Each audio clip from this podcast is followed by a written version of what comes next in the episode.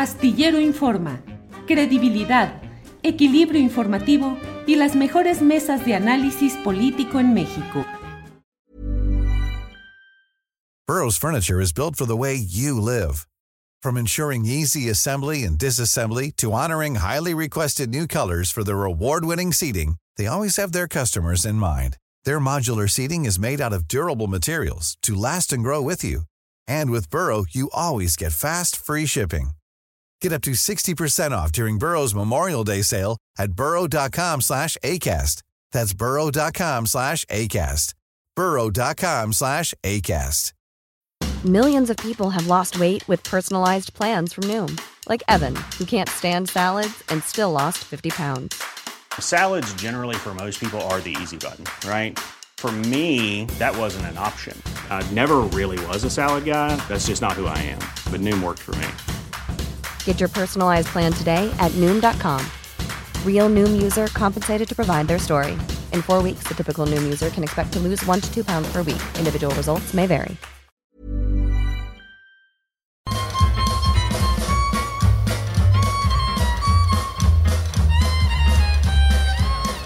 Buenas tardes a todos, bienvenidos a este foro Salvador Allende en la Feria del Libro del Zócalo. Estamos en vivo desde las redes de la Brigada para Leer en Libertad y les pido por favor un aplauso enorme para Julio Astillero.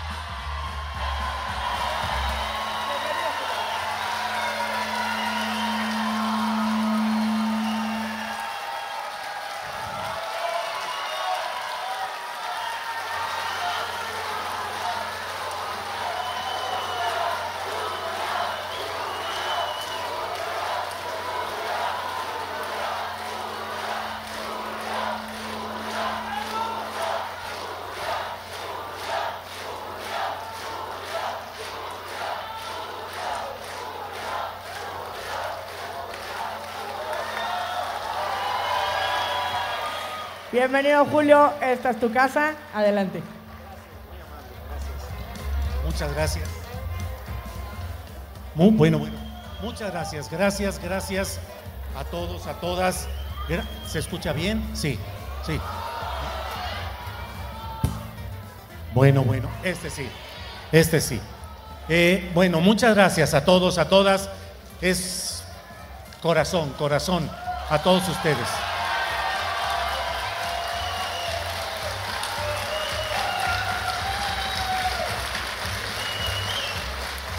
Seguimos, seguimos adelante. Muchas gracias a todos, a todas. Y bueno, vamos a empezar con nuestro programa Astillero Informa, que hoy lo vamos a hacer de una manera especial. Ya saben que tenemos de lunes a viernes nuestro programa con eh, mesas de análisis de periodismo y tenemos ahí siempre a tres invitados.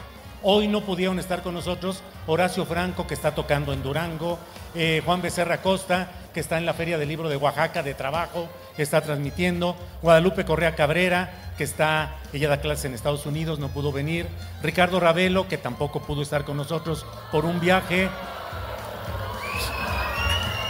y, y además, eh, y así algunos otros compañeros que no pudieron estar con nosotros, pero les agradecemos mucho. Y tendremos mesas como de veintitantos minutitos en los que van a estar tres revueltos, no en el orden en el que siempre los presentamos, sino interactuando y les vamos a preguntar cosas de periodismo, cosas de lo que está pasando y dos que tres preguntitas personales, no íntimas, pero sí personales. Así es que gracias, periodismo, buena ondita.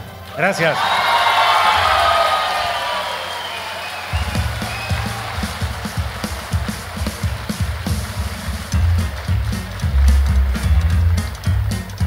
Vienen con nosotros nuestros invitados. Viene Marta Olivia López.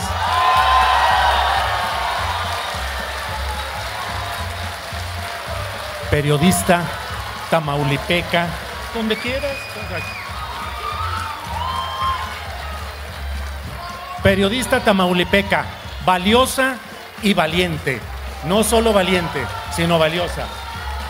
Arnoldo Cuellar, director de Pop Lab.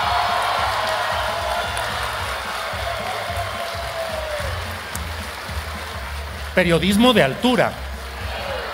Víctor Ronquillo, gran periodista.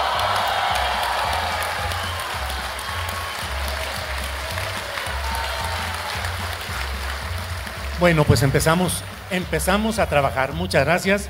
Y bueno, vamos luego, luego. Marta Olivia, ¿qué es ser periodista y por qué eres periodista? Soy periodista por terquedad, por necedad, porque un día vi que la gente que menos tiene, la gente más desprotegida, no tenía eh, los medios tradicionales una forma de comunicarse, de hablar de lo que le pasaba y sobre todo de que su voz fuera escuchada. Por eso soy periodista. Marta, Olivia, y eh, bueno, vamos con ¿por qué ser periodista? ¿Por qué esa obstinación? Primero casi por accidente y luego porque descubres que te encanta llevarle la contra a los que dicen que las cosas están muy bien y que en todos lados desde las universidades, las escuelas, el gobierno, la familia, etcétera. Descubres que es encantador eso, ¿no? Ir a, ir a contracorriente. Ir a contracorriente. Víctor Ronquillo, ser periodista, ¿por qué? ¿Para qué? Bueno, porque no sé hacer otra cosa en la vida para empezar. Desde chavito empecé a escribir, e hicimos un periódico en el CCH Naucalpan y ahí descubrí, ¿no? Ahí descubrí este, mi vocación y realmente mi vocación es escribir y mi vocación también siempre ha sido estar del lado de los pobres, siempre estar del lado de las disidencias, siempre del lado de las minorías y, y siempre con un, con un compromiso ético fundamental, ¿no? Y bueno, lo otro es que tuve la suerte a lo largo de mis lecturas de encontrarme con Ricardo Flores Magón, ¿no? En la prepa, entonces bueno, eso pues determina. Y luego después en la vida me encontré con personajes como Manuel Blanco, que me dio oportunidad de trabajar en el, en el periódico El Nacional. Y luego después, pues ya, la historia se vino así, y yo creo que dice García Márquez y dice bien, el mejor oficio del mundo es el periodismo, la verdad de las cosas.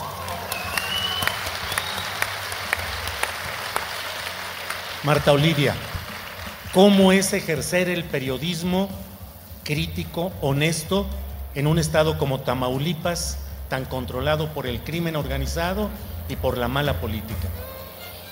Es, me decía yo, el viernes pasado es complicado y alguien me dijo aquí cerca, mi compañero, es peligroso. Es peligroso porque a pesar de que vas eh, reporteando y haciendo eh, conexiones con grupos y con grupos sociales, de pronto hay informaciones que no les gusta y la eh, complicidad que hay entre el crimen organizado, los gobiernos municipales, los personajes políticos y sociales, de pronto no dejas a gusto a nadie. Y de pronto te dicen, esa línea no nos gustó, me pasó el viernes estando ya acá, no nos gustó, deberías debería de quitarla. Le dije, no la voy a quitar porque eso sucedió. Y si no pasó eso, compruébenmelo, tengo videos y si me lo comprueban yo lo elimino. Si no, no. Arnoldo, ¿cómo sobrevive y cómo se desarrolla un periodismo progresista de izquierda o no de derecha en un estado como Guanajuato? Bueno, en Guanajuato no matan a los periodistas, pero como en Yucatán no los dejan vivir si llevan una visión contraria a la que mantiene el gobierno panista que tiene 33 años ahí. En Guanajuato lo complicado es voltear a ver la realidad y decir, es que las cosas no están tan bien como lo dicen los otros 30 medios de comunicación que nos rodean. Y entonces pareciera que uno es el terco, que no ve las cosas, que le gusta llevar la contraria, pero de pronto la realidad te da la razón y resulta que ese estado que era un paraíso de la inversión extranjera y del turismo, etcétera, se hunde en la peor violencia. Y les estamos diciendo, pero no voltean a ver eso, ¿no? Eh, Víctor Ronquillo, ¿cuál es tu mayor pasión periodística? ¿Seguir las luchas sociales o los temas de seguridad?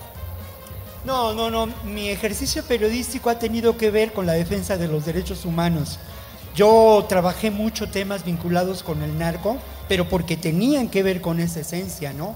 Y lo otro, pues es el ejercicio también de lo que yo considero con mucho orgullo, es el periodismo cultural, ¿no? O sea, esas son las dos, eh, digamos, fuentes de información fundamentales para mí. la defensa de los derechos humanos y el ejercicio de la difusión cultural a través de los espacios en que me puedo concentrar. Y la otra, que es determinante y clave, es el compromiso con las causas más justas. Eso define mi trabajo, ¿no?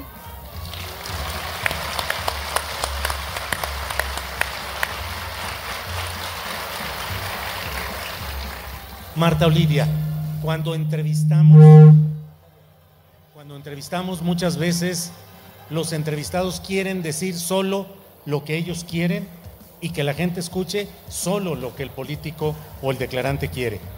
¿Cómo lograr que los políticos den respuestas claras? Pues interrumpiéndolos en las entrevistas, porque ellos traen su discurso muy entrenado, muy ensayado, y nosotros tenemos que decirles, sí, te estamos dando este espacio, pero la gente quiere saber otro. Lo que nosotros hacemos desde nuestro medio es preguntarle directamente cuando está el funcionario, lo que nos están diciendo nuestros seguidores es, yo quiero saber por qué sé que es, que es morenista hoy, antes fue panista y aprobó la reforma energética. Hemos tenido casos así y se han incomodado, pero saben que si van a nuestros espacios, eso es lo que va a hacer. La pregunta del ciudadano, del seguidor, hacia el político, el funcionario. Eh, Arnoldo, dinos la verdad aquí que estamos en confianza, en casa. ¿Realmente tiene Morena? Sí, aquí nomás entre nos. ¿Realmente tiene Morena oportunidad de ganar la gubernatura de Guanajuato en 2024? Está más cerca que nunca eh, de, de lograr una alternancia que en treinta y tantos años el PRI nunca logró. El PRI ya se hundió como partido político y es aliado del PAN. Y Morena ahorita las encuestas lo marcan a una distancia muy respetable para que si una buena campaña y un buen candidato se aplican, logren satisfacer el hartazgo de los guanajuatenses con el PAN y darles una posibilidad de alternancia. Pero la alternancia surge de la esperanza. Si Morena no logra vender esperanza, la pura crisis panista no alcanza para hundirlos todavía.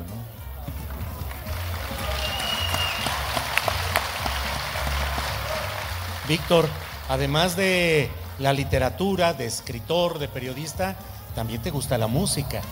Y le has entrado a, a, a ser músico en activo.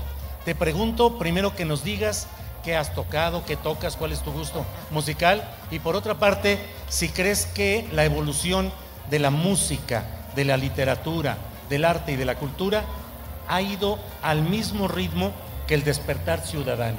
Si realmente la música de protesta, la música contestataria, la escritura han ido a la par del despertar ciudadano. Bueno, lo primero yo tocaba el bajo, hace muchos años que no lo toco, y lo tocaba en un grupo que se llamaba Cementales Aztecas. Fuimos los, los primeros punks. Fuimos los primeros punks y bueno, nuestro máximo fue hacer una gira en Tijuana, ¿no? Y cruzarnos al otro lado de Mojados para tocar, eh, ¿no? Bueno, fue eso fue a finales de la década de los 80, no, a mediados de la década de los 80 o un poco antes. Y bueno, yo creo, es muy curioso el fenómeno, ¿no? Creo lamentablemente que, que hay un espacio del pensamiento que está controlado por las transnacionales editoriales. Y eso limita nuestro lenguaje, limita nuestro imaginario y nos reduce a ser otra vez víctimas de una forma de colonialismo. Esto, esto no se ve. Por fortuna en esta feria del libro, y a ustedes dense la vuelta, hay espacio para muchas editoriales emergentes. Hay espacio para muchas editoriales que llevan la contraria ¿no? a estos grandes monstruos. Yo he publicado con ellos, como Planeta o Random House, donde limitan ese pensamiento. En cuanto a, ahora, creo yo, y basta darse la vuelta por ese espacio de las editoriales emergentes para que veamos que muchos de nosotros, con nuestro ejercicio literario y nuestro ejercicio periodístico, impugnamos a ese control, impugnamos también a esos mecanismos de distribución de lo que, de lo que las grandes editoriales dicen que son productos. Ahora, eso no excluye que de pronto editoriales como Planeta publiquen libros de enorme interés. Y hay una editorial particularmente que yo recomiendo mucho, para el pensamiento progresista que es editorial ACAL. No sé si está por acá. Son libros un poco caros, pero son una maravilla. Y es una editorial española, ¿no? Tampoco es este chauvinismo, no, no, no. Es otra historia de la cual podríamos hablar largamente, no voy a abundar. Pero ocurre que en el ámbito de, la, de las artes plásticas, en el ámbito del trabajo de la música, ahí sí, ¿eh? Perdón, pero en México hay un enorme talento. A mí, por fortuna, como dice el maestro José Agustín, no me cambió la voz. Y al no cambiarme la voz, pues yo sigo en contacto con muchos chavos y con muchas de estas propuestas. En el programa que hacemos en Capital 21, semana con semana, les damos cancha a los músicos emergentes de este país. Y nos damos unas sorpresas porque hay mucho talento y además un talento crítico, un talento reflexivo, canciones que están lejos de la, de la canción de protesta de nuestra época, pero que tienen un enorme compromiso, primero con la belleza y luego obviamente con la ética. ¿no? Minutito, minutito. Perdón. Minutito. Sí. Eh, Arnoldo Cuellar. ¿Eh?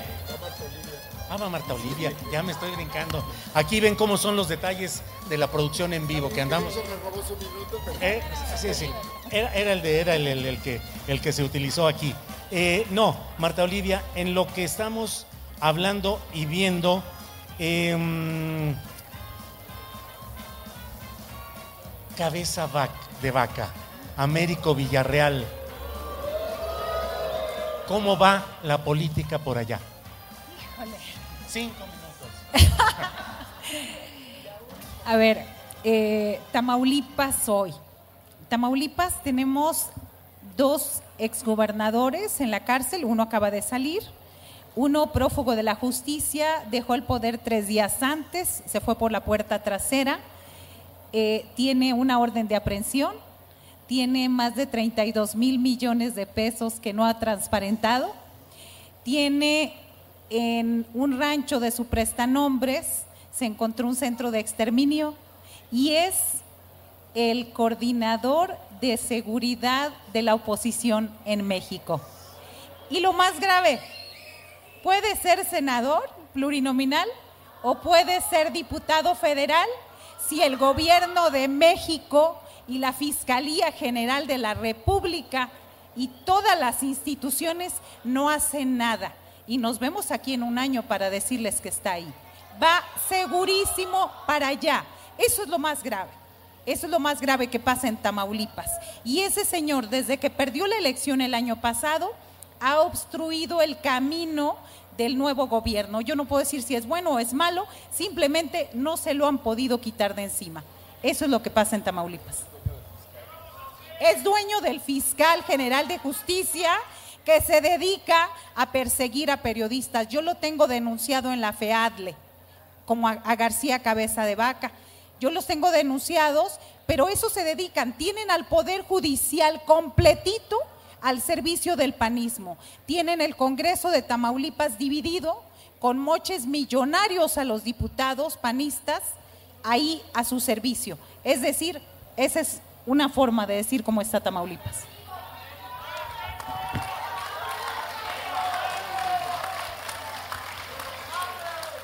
Vamos con otras preguntitas ya más personales. Por ejemplo, Arnoldo Cuellar, Arnoldo, ¿por qué no fuiste basquetbolista profesional? Sí, fue. Ah, porque me dediqué al periodismo. Pero, ¿cuáles Sí. canastas son más difíciles, aquellas o estas? No, bueno, pues eh, yo creo que aquí es más difícil, definitivamente, sí. Y, y te pegan más también, eh, donde menos te das cuenta. ¿Pensaste Pero- pero- meterte al deporte profesional No, por tu no, altura? no, no, ¿No? no, no. Y, y regresé a hacer deporte hace como cinco años más o menos, pero Dominó. sí. y no en el Covadonga precisamente, porque no. No, pero bueno, sí estuve en la selección de la prepa que fue campeona, yo era banca, pero sí logré jugar cinco minutos. Porque había unos más buenos que yo, los chaparritos se mueven mucho. ¿no? A los grandotes nos juntaban por grandotes y luego no éramos los mejores. Sí. Muy bien, Hace muchos años de eso, Julio. claro. Eh, Víctor Ronquillo, un minuto. Taco, taco, torta, hamburguesa, hot dog. ¿Qué te gusta más? Taco, desde luego que el taco. El taco es lo más chilango que puede haber y el taco tiene universalidad. Y lo mismo es el taco de canasta que el taco de chistorra y es eh, francamente la mejor expresión de nuestro sincretismo cultural, ¿no? Sí, sí, ya con eso, sí. Marta Olivia, rubio o moreno.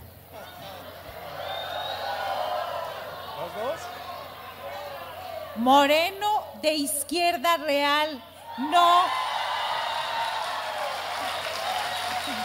No. No los disfrazados, no los recién llegados. No, los que somos de izquierda desde antes de cumplir la mayoría de edad.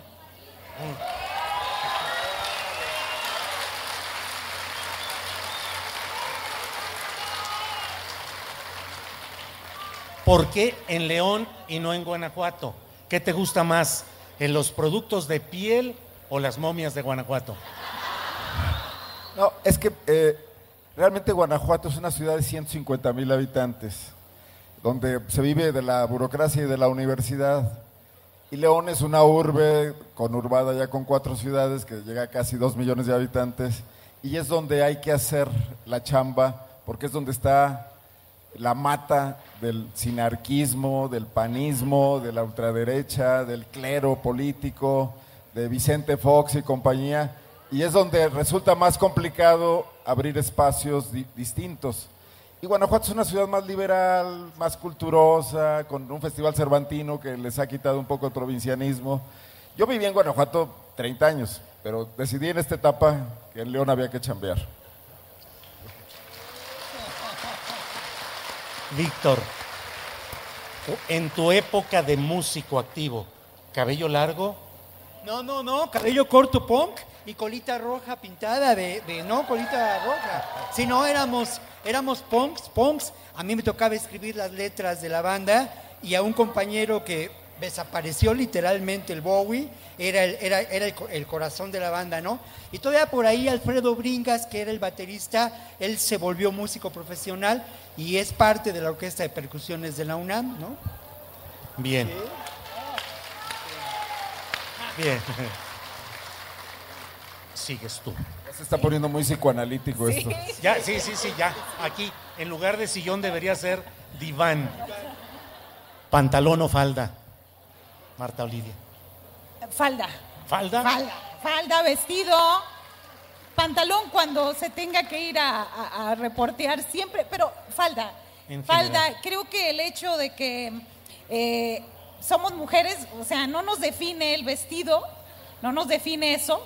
Yo peleo mucho cuando en alguna presentación, alguna cuestión me dicen, está el doctor tal, está el maestro tal, y la señora Marta Olivia le dije, maestra.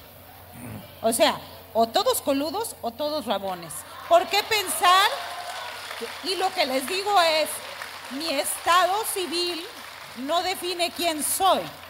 Si el señor, porque hacen la diferencia. Y es algo común, ¿eh? Hasta en las reuniones oficiales del mecanismo les he tenido que decir, o todos señores y señoritos, o voy a decirle, dígame señorita, ¿no? O, o nos dicen por nuestro título.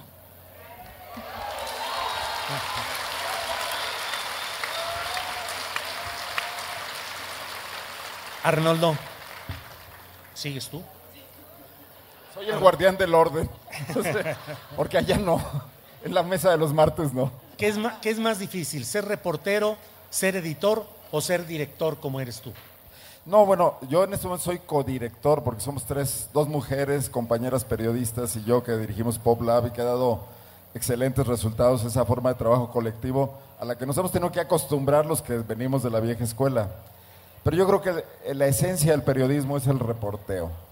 Y yo pude regresar a reportear ahora, eh, que, a la par que muchos de mis compañeros he logrado ponerme a trabajar notas que nos han dado muy buenos resultados, como fue por ejemplo esto del, de- del trabajo especial que hicimos sobre Samarripa, el fiscal de Guanajuato, que lleva en el cargo 15 años y va a completar 19 si sigue hasta el final.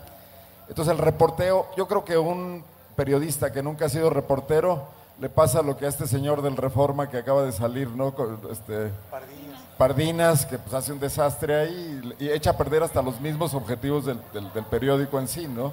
Entonces el reporteo es la esencia del periodismo. Yo me congratulo mucho de haber dejado el básquetbol, la carrera de filosofía, algunas novias por reportear. Bien, pues estamos ya ahora sí en la parte final. Un minutito de reflexión, lo que quieras decir al público, por favor, Ronquillo. Bueno, pues, rápidamente, miren, eh, yo estoy convencido, y desde hace tres años lo hemos visto, el crecimiento de los espacios independientes del periodismo. Espacios que por una parte están los colegas periodistas, por otro lado están los colegas de Operación Mamús, están Azul Alzaga, Juan Becerra. Somos muchos los que estamos dando la batalla. Y obviamente el espacio que nosotros compartimos gracias a la, gestión, a la dirección, al trabajo de Julio Astillero. Pero de verdad, creo que esto es un fenómeno enormemente interesante. ¿eh? Y, y creo, por otro lado, que en realidad este discurso y esta disputa por las narrativas parece mentira, pero la vamos ganando. ¿Por qué razón? Porque el público que amablemente nos escucha es un público pensante, es un público actuante y es un público que tiene la capacidad de ser crítico y de volverse una caja de resonancia de lo que de pronto nosotros Ah, perdón. Decía yo que el público es fundamental porque ese público, además de ser crítico, se vuelve una caja de resonancia de lo que decimos. Y de ahí, en muchos sentidos, este afán pedagógico, didáctico, además de la denuncia, de todo esto, de estos espacios que por fortuna se han multiplicado, ¿no? Y es una enorme y muy buena noticia que así sea. Y la verdad, ¿eh? yo sí creo que la vamos ganando.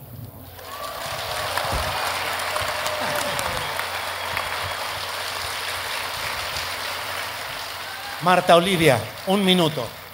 Gracias primero, Julio, por tu ejemplo.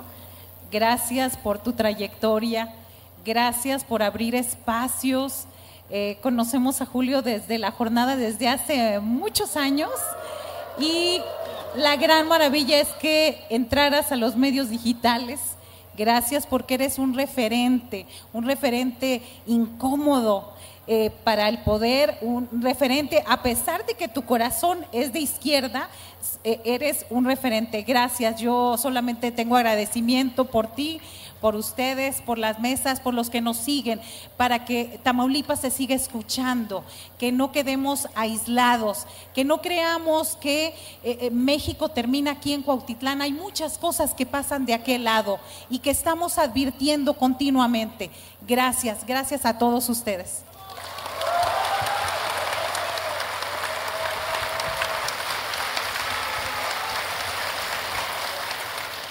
Arnoldo.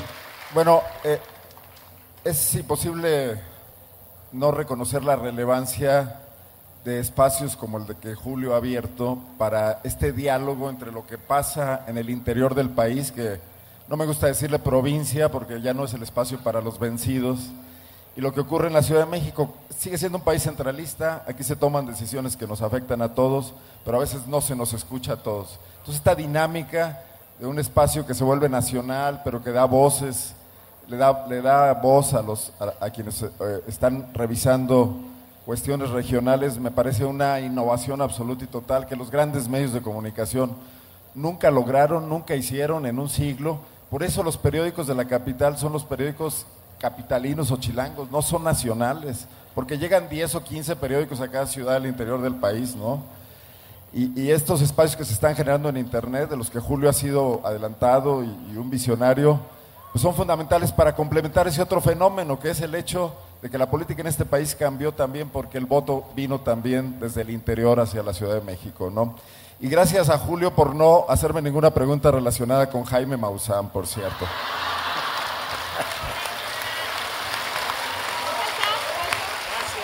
Gracias, gracias a los tres. Víctor. Muchas gracias, mi querido Sí, gracias. Sí, ahí nos vemos de rato. Gracias. A ver. ¿Foto?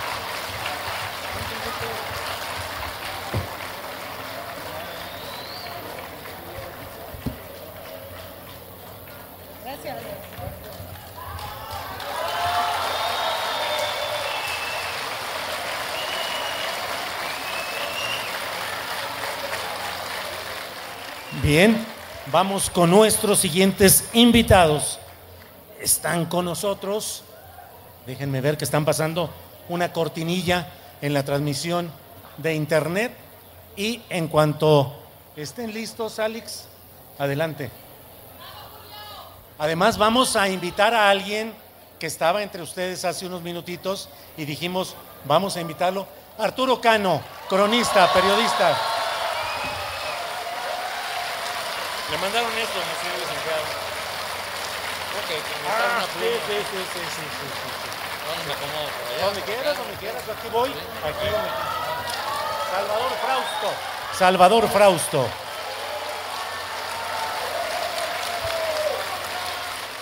Y estaba ahí sentado y le pedimos que nos acompañara como representación del público Paco Mastuerzo.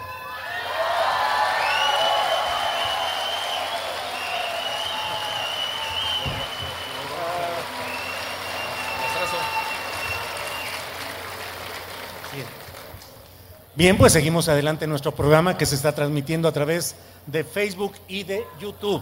Gracias a todos ustedes, como decimos ahí, gracias a quienes nos escuchan desde diferentes partes del país y del extranjero y gracias a quienes están en vivo aquí en esta transmisión.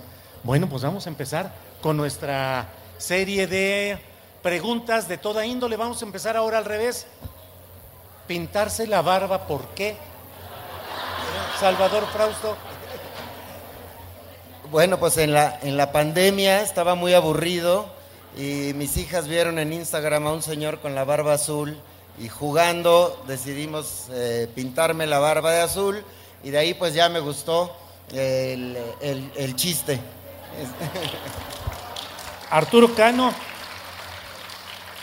¿eres muy serio o nomás parece que eres muy serio? Soy cosa seria, Julio. ¿Eres cosa seria? Sí, sí. Un hombre cosa seria, de a de veras.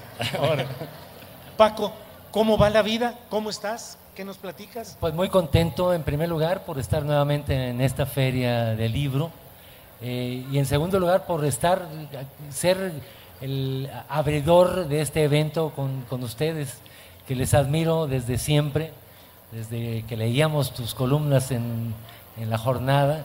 Somos fans, yo creo que soy fan de de tus emisiones, de todas, con todos tus eh, invitados siempre. Realmente pues, estoy contento, Julio, simplemente. Muchas gracias. Muy bien. Arturo, bueno, vamos por acá. Em, Salvador Frausto, eres coordinador de investigaciones y asuntos especiales de Milenio. Creo firmemente en el trabajo periodístico que están haciendo, de ir abriendo caminos en medios convencionales, no solo ahora, sino en muchos lugares. Pero te pregunto, ¿cómo se puede avanzar en los medios eh, de circulación amplia para ir eh, generando idea, reportaje, notas que ayuden al desarrollo de las luchas sociales y no a intereses específicos empresariales, por ejemplo? Claro, bueno, pues sí, por supuesto que es eh, complicado eh, hacer eh, periodismo de investigación en medios eh, corporativos grandes. Sin embargo, los medios se han tenido que ir abriendo al buen periodismo, al periodismo de investigación, al periodismo verificado. Y una regla que tenemos es que mientras uno hace periodismo no se equivoca. Es decir, si uno hace periodismo serio, verificado, comprobado, si apuesta por hacer investigaciones de largo aliento, eh, pues terminan abriéndose paso eh, por cualquiera de los, de los medios de comunicación que hay en nuestro país, que además, pues sí, hay que decirlo, se ha, eh, ha cambiado mucho de cuando empezamos a hacer periodismo hace casi 30 años. Ahora hay mucha mayor apertura de la que había, la presión que había por parte de los gobiernos del PRI y del PAN era muchísimo más fuerte mucho más ruda, mucho más directa hacia las redacciones de los periódicos y eso ha ido cambiando con el tiempo, no quiere decir que no exista, sin embargo, eh, cada vez eh, se va abriendo y ensanchando esos espacios y, eh, y bueno, otro de los eh, asuntos importantes que hay que hacer es poner una agenda con una serie de temas que le interesen a la sociedad. A mí me parece eh, que los temas que tienen que ver con la desigualdad económica, los temas que tienen que ver con la impunidad y con la corrupción, con los derechos humanos, con los temas de medio ambiente, eh, están en el interés de la gente. Los están pidiendo y los periodistas tenemos la, la obligación de entrarle a esos asuntos, de visibilizar la corrupción que hay en nuestro país, la impunidad.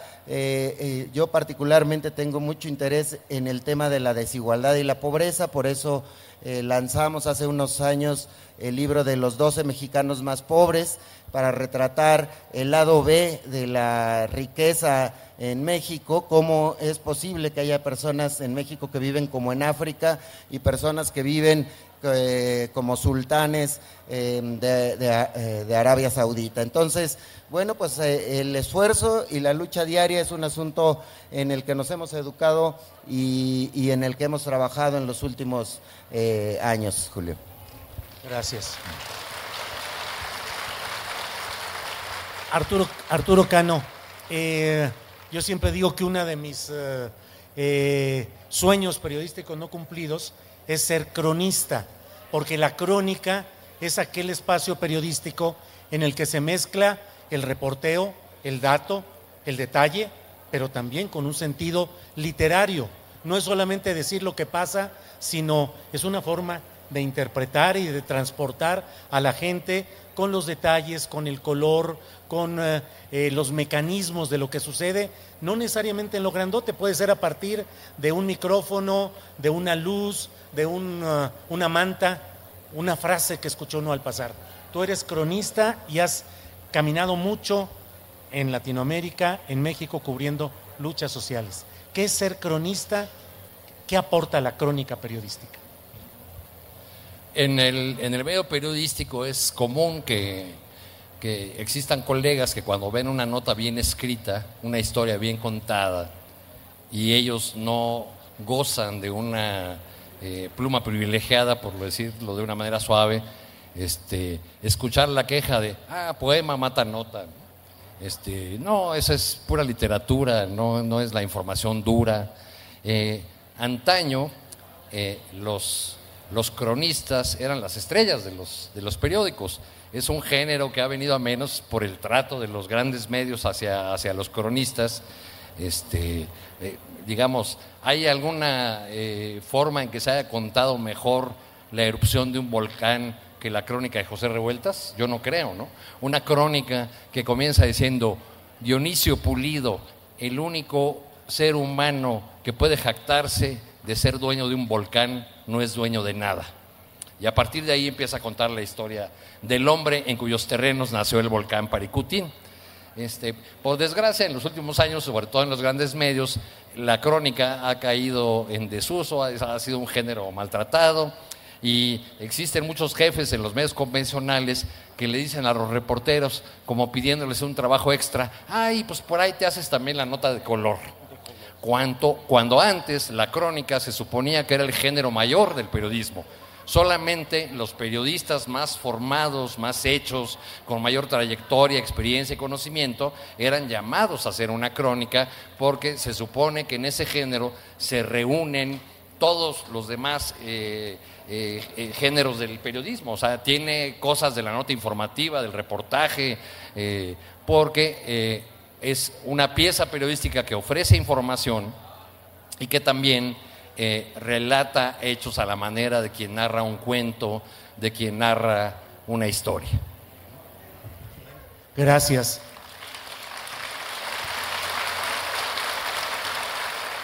Paco, un grito histórico, prensa vendida, prensa vendida, bien ganado, en mucho tiempo, durante muchas ocasiones, en la gran televisión, los grandes periódicos, los grandes titulero- titulares. ¿Cómo has visto la prensa hasta estos momentos? ¿Cómo ves hoy la prensa? hay que seguir gritando prensa vendida, ya no hay tanto, ¿qué tanto hemos avanzado? ¿Tú cómo lo has ido viendo? Pues yo creo que sí, efectivamente, sí hay que seguir gritando prensa vendida para dirigir evidentemente a los innombrables. ¿no?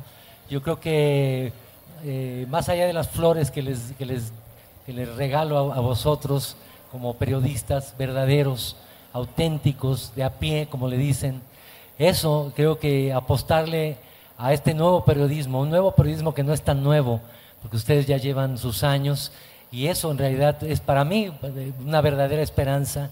Eh, cada, cada que puedo yo canto una canción que se llama Ven y Mira, basada en palabras del maestro Richard Kapuczynski.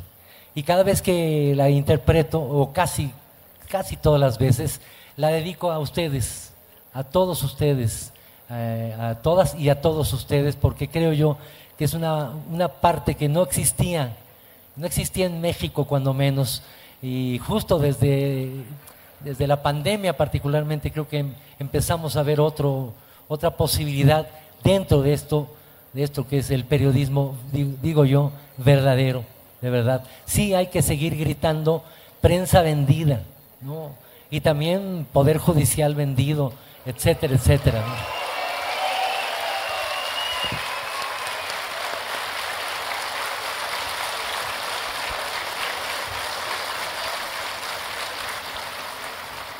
Salvador, ¿por qué eres periodista? Y dinos si en algún momento pensaste en otro tipo de profesión, otra actividad, y también si a estas alturas a veces dices, no tiene mucho sentido seguirle aquí talacheando en esto. Sí, bueno, eh, yo creo que soy periodista por chismoso. Es, desde, desde mi primera investigación periodística eh, fue eh, hurgar en los papeles de, que tenían escondidos mis papás, eh, el acta de nacimiento. Ahí descubrí que yo era siete mesino.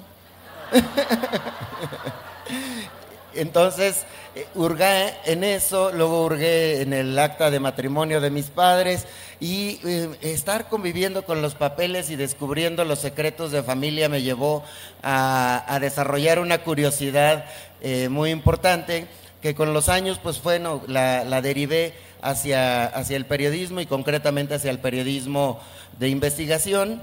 Eh, y desde los 17, 18 años ya tenía más o menos claro, por algún momento dudé si quería estudiar eh, psicología, eh, también para conocer los chismes y los secretos de los otros. Pero dije, no, bueno, ahí me lo voy a quedar. En otro momento dije, los curas también se enteran de muchos chismes. Pero bueno, no, la tentación esa duró muy poquito. Y después, pues bueno, ya me dediqué al, al periodismo.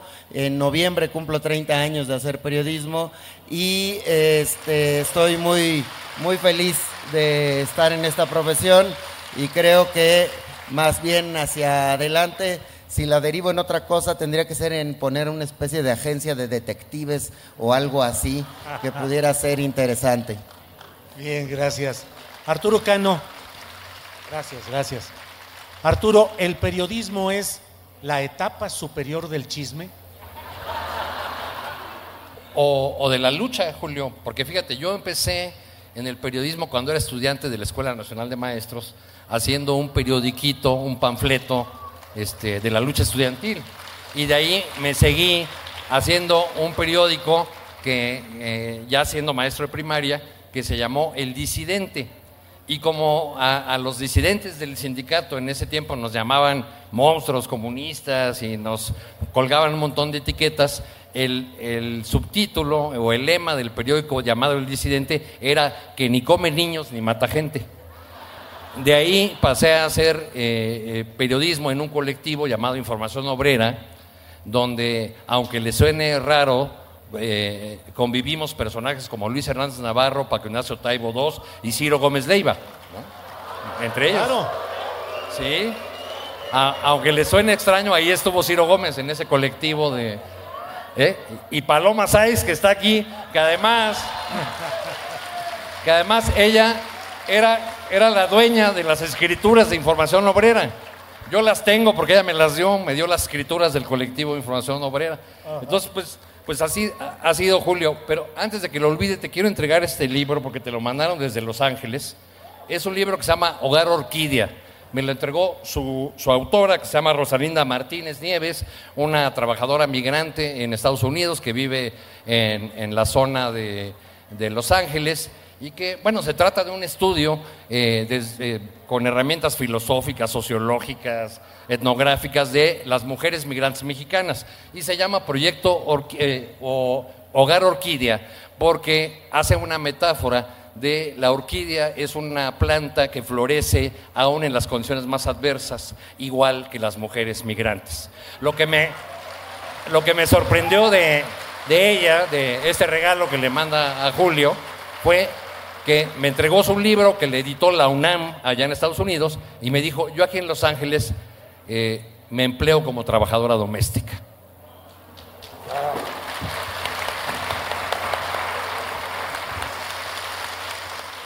Paco, ¿qué tanto la música es un periódico con ritmo y con tiempos? Sí, con armonía. Eh, yo creo que sí lo es y es una necesidad. Como dice la canción, eh, pues que el arte puede ser para chingar, ¿no? Eh, y creo que se debe, no, no, no solo puede ser, se debe. De alguna manera, eh, el arte puede posibilitar una otra información y una mirada distinta sobre la realidad. Cada vez estoy más convencido de ello. Cada vez hay- es más distinta, más, más diversa y más difícil la lucha en contra de los medios, digamos, de la industria, en donde en realidad la canción, la música, acompaña a otro tipo de valores. Eh, y yo creo que hay algunos artistas, muchos, muchos artistas ya que sí se han planteado decir cosas como tú, carnal decir cosas distintas, diversas, una distinta información. Creo que es muy importante que el arte tenga esa posibilidad de informar también. ¿no? Bien.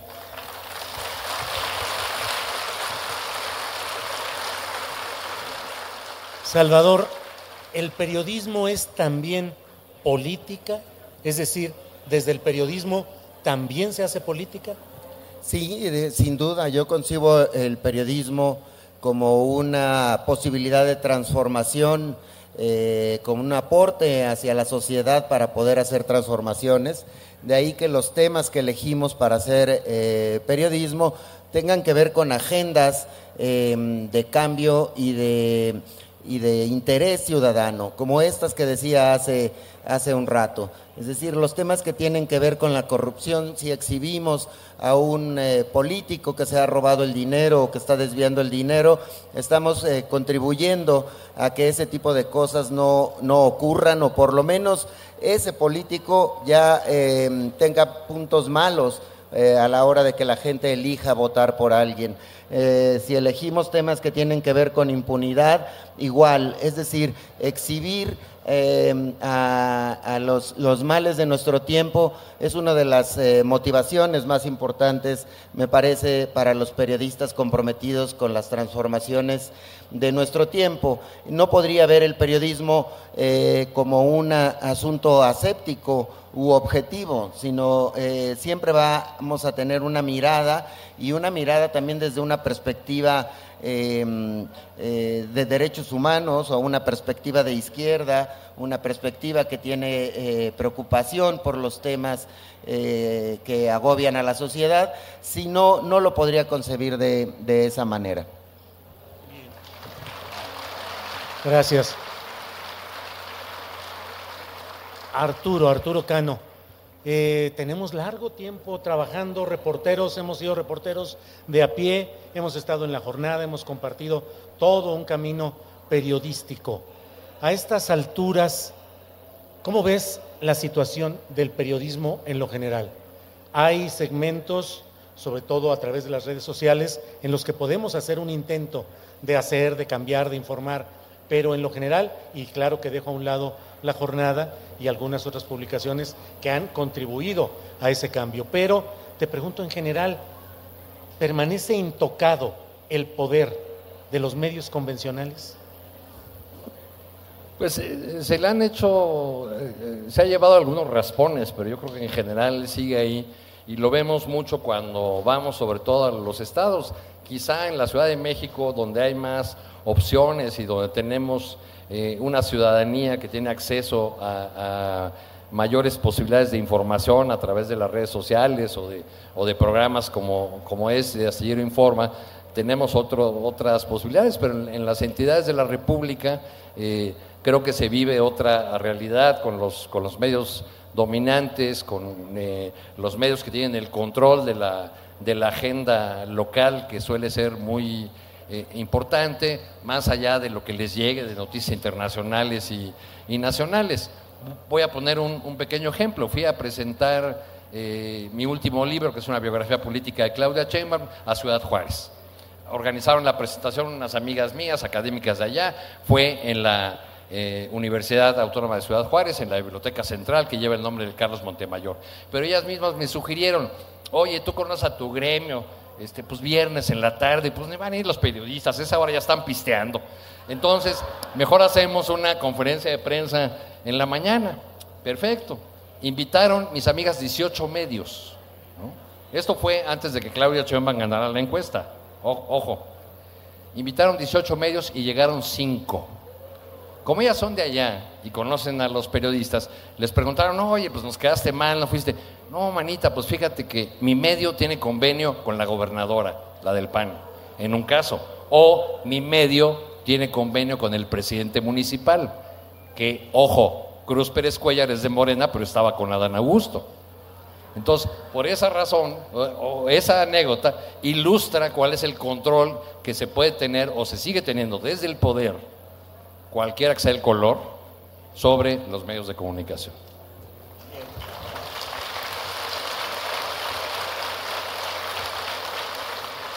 Paco, mm, la música más generalizada, la más popular, la que más se escucha, no habla necesariamente de crítica, de toma de conciencia, ni siquiera de los graves problemas sociales, sino que hay mucha búsqueda a veces de la evasión. Eh, ¿Qué piensas? ¿La música debe comprometerse, debe divertir, puede evadir? Y te pregunto concretamente sobre expresiones narcocorridos, reggaetón, música banda, ¿qué tanto? Pues yo creo que como el periodismo, no hay los artistas, digamos, llamémoslo en general, eh, no son así como neutrales. Eh, yo creo que tomamos un punto, un, una posición política, digamos, ideológica en todo momento. Y yo creo que así como el reggaetón tiene una posición política, ¿no? o incluso los narcocorridos tienen una posición política, nosotros, otros, otras, estamos creando un discurso distinto que creemos que hay que abonar eh, respecto a todas las temáticas. Creemos que ya, ya se ha hablado eh, suficientemente sobre el amor. Sí, probablemente se ha hablado demasiado sobre el amor en las canciones, sobre el amor posesivo, sobre el amor controlador, sobre los celos, etcétera, pero no se ha hablado tanto de un amor verdadero, de un amor distinto, basado en otros principios que tal parece que por lo pronto no existen.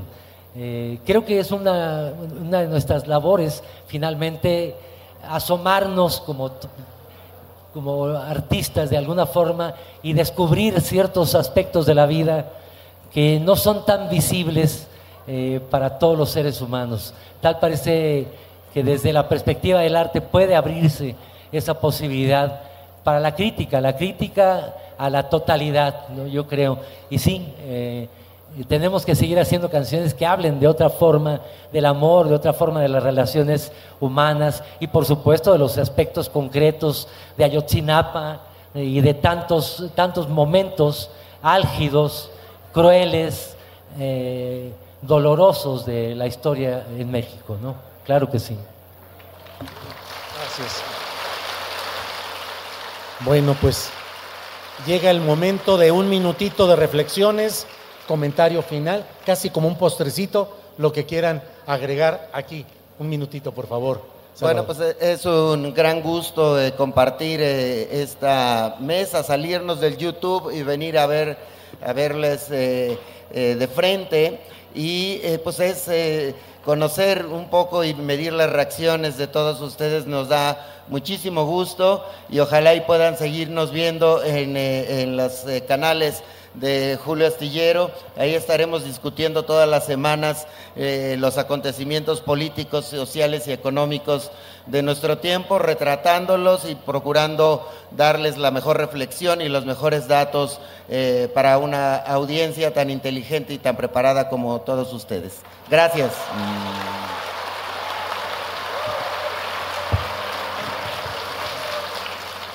Arturo, por favor.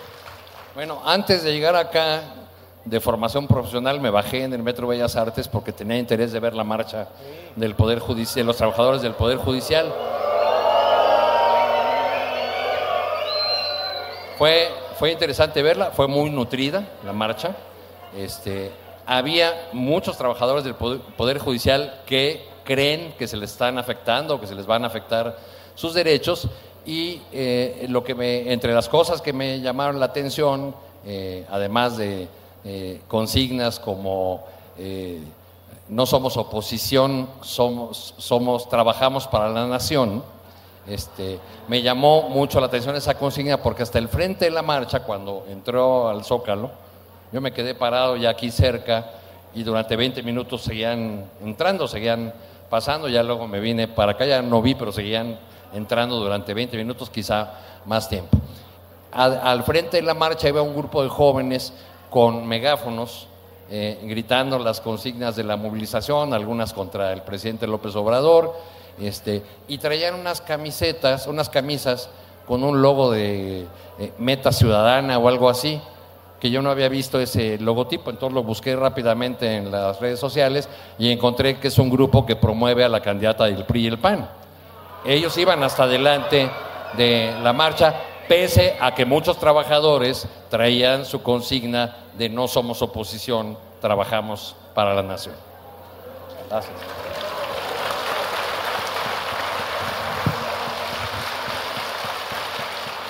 Paco, por favor. Bueno, bueno, yo antes que otra cosa eh, estaba muy emocionado cuando estábamos checando audio eh, por estar con ustedes, Julio. Eh, realmente mirarlos pues prácticamente todos los días, eh, chutármelos porque me los chuto así a cualquier hora, así, a deshoras, ¿no? En la madrugada, ¿a poco no? Que llegas a las 2 de la mañana, la- las- las charlas astilladas y demás. Creo yo, bueno, que me, me- me impone mucho vuestra, vuestra congruencia como periodistas. Eh, no los conocía personalmente. Eh, y bueno, al- Ya, ya podemos decir a nuestros nietos que estuve en un escenario con el Mastuerzo. y a la visconversa. y bueno, al maestro Frausto, no están para saberlo ustedes, ni yo para contar, yo lo conozco desde chiquitito. ¿no? De verdad que sí, de verdad que sí. Eh, primo de, de mi hija Valentina, en fin. Pero de verdad que fue para mí muy, hasta me, me puse muy nervioso, Julio. ¿Qué tal si me pregunta algo que no sepa contestar? Sí, sí, de verdad. eh, agradecido por, por la invitación, Julio. Muchas gracias. Y de verdad, felicidades siempre por lo que dicen, por lo que hacen todos los días, maestros. De verdad. Todo vuestro equipo, ¿eh? todo, todos los invitados, siempre. Pues muchas gracias, muchas gracias a los compañeros.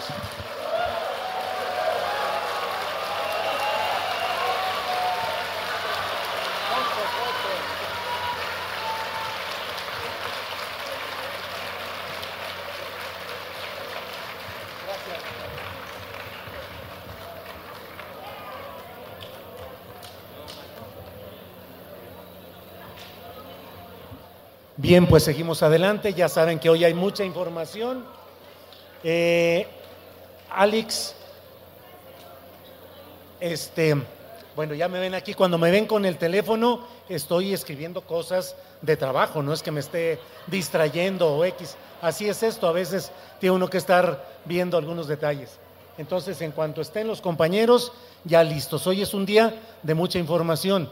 La marcha esta de la que hemos hablado y otros más. Bueno, viene un gran, gran periodista, Jorge Meléndez.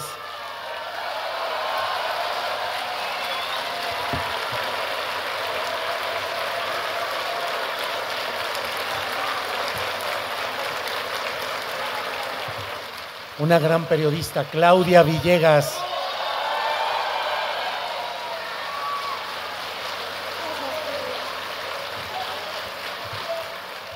Otro gran periodista, Paco Cruz.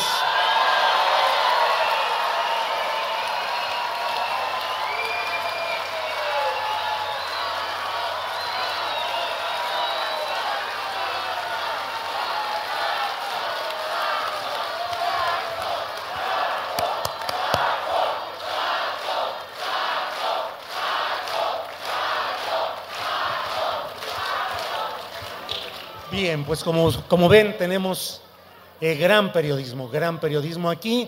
Y bueno, vamos a empezar con Jorge Meléndez. Jorge, ¿qué es ser periodista? Es, es una de las profesiones más difíciles porque llegar a una afirmación que uno tiene que hacer, tiene que estar completamente convencido de ella. Y lo digo yo, que milité en el Partido Comunista y en el Partido Comunista y en el Partido Comunista les tenía que decir a mis dirigentes, no estoy de acuerdo con Stalin, por esto, por esto, por esto, por esto, y aunque usted sea el secretario general, yo como periodista digo, eso es falso.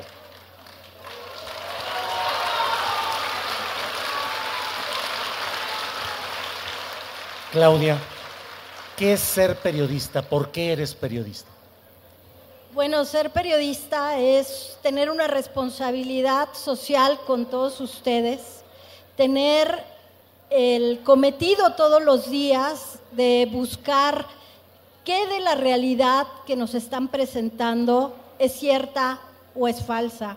Y a mí me gusta mucho desde la academia recordarle a mis alumnos, y siempre lo decimos en el programa de Economía Social, que ser periodista es salir de la caverna de Platón a mirar lo que hay afuera para regresar y contar a los que se quieren quedar adentro que la realidad es diferente. Por eso en Economía Social, que forma parte de la plataforma de Julio, siempre recordamos el, el pensamiento crítico, el tener las diferentes posiciones, el periodista tiene esa responsabilidad de ir a ver qué pasa de un lado del río, qué pasa del otro lado y regresar con la mayor honestidad posible a contar lo que vio. Para mí, eso es ser periodista, es ir de los dos lados y contarles a ustedes qué vimos y, y después volver con ustedes y que nos cuenten qué están viendo ustedes. El, el periodismo es infinito.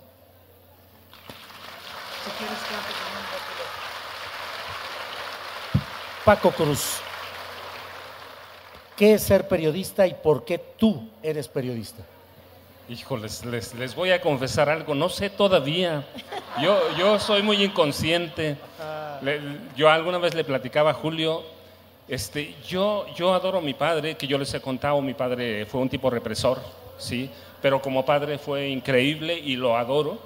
Este, y un día que le dije que quería ser periodista, nos peleamos. Es la única pelea en la vida, la única. Me, me decía él que todos los periodistas eran corruptos. Y un día entendí que tenía razón, pero que no tenía razón. Sí, sí, sí, es cierto. Mi papá conocía a algunos de los periodistas viejos que recibían mucho dinero, y, pero entendí también que hay personas muy decentes. No todos reciben chayos, ¿eh? No todos. Este, pero los grandes periodistas viejos sí reciben, todos, todos.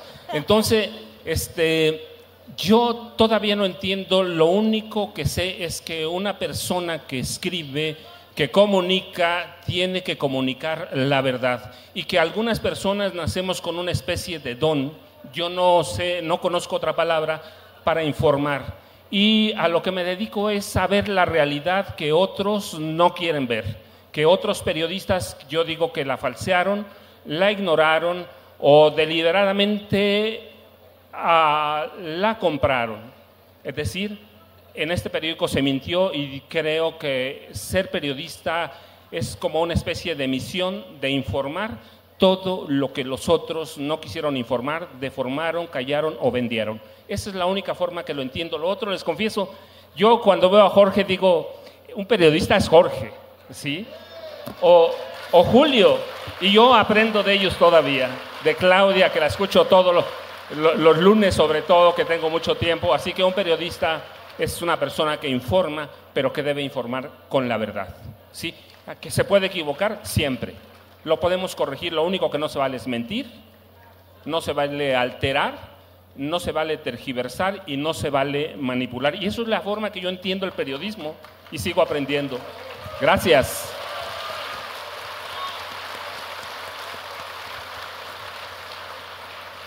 Jorge, ¿qué es eso del chayo? ¿Qué es el chayo? ¿Qué ha sido el chayote en toda esa historia tradicional del periodismo? Bueno, se ha conocido de muchas maneras la ayuda, el apoyo, las gracias al Señor, las bendiciones del don de arriba, etc. Hasta que se popularizó Chayo. Todo mundo hemos comido un chayote, que es espinoso por fuera, pero el centro es muy dulce.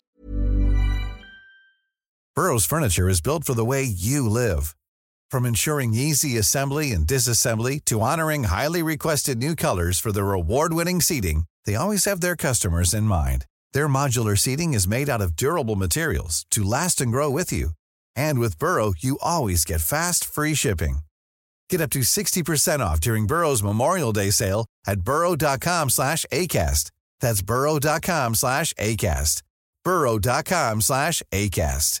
Hey, it's Ryan Reynolds, and I'm here with Keith, co-star of my upcoming film, If, only in theaters May 17th. Do you want to tell people the big news? All right, I'll do it. Sign up now and you'll get unlimited for $15 a month in six months of Paramount Plus Essential Plan on us. Mintmobile.com slash switch. Upfront payment of $45 equivalent to $15 per month. Unlimited over 40 gigabytes per month. Face lower speeds. Videos at 480p. Active Mint customers by 531.24 get six months of Paramount Plus Essential Plan. Auto renews after six months. Offer ends May 31st, 2024. Separate Paramount Plus registration required. Terms and conditions apply if rated PG. Decía Paco ya hasta me quise hacer de lado porque yo soy un periodista viejo. Dice, todos han recibido chayo. Pues yo una vez en un buque de la Marina, un secretario de comunicación me metía un sobre y yo se lo regresaba a él. Y así estuvimos como cinco minutos hasta que lo tiré al mar. Y las personas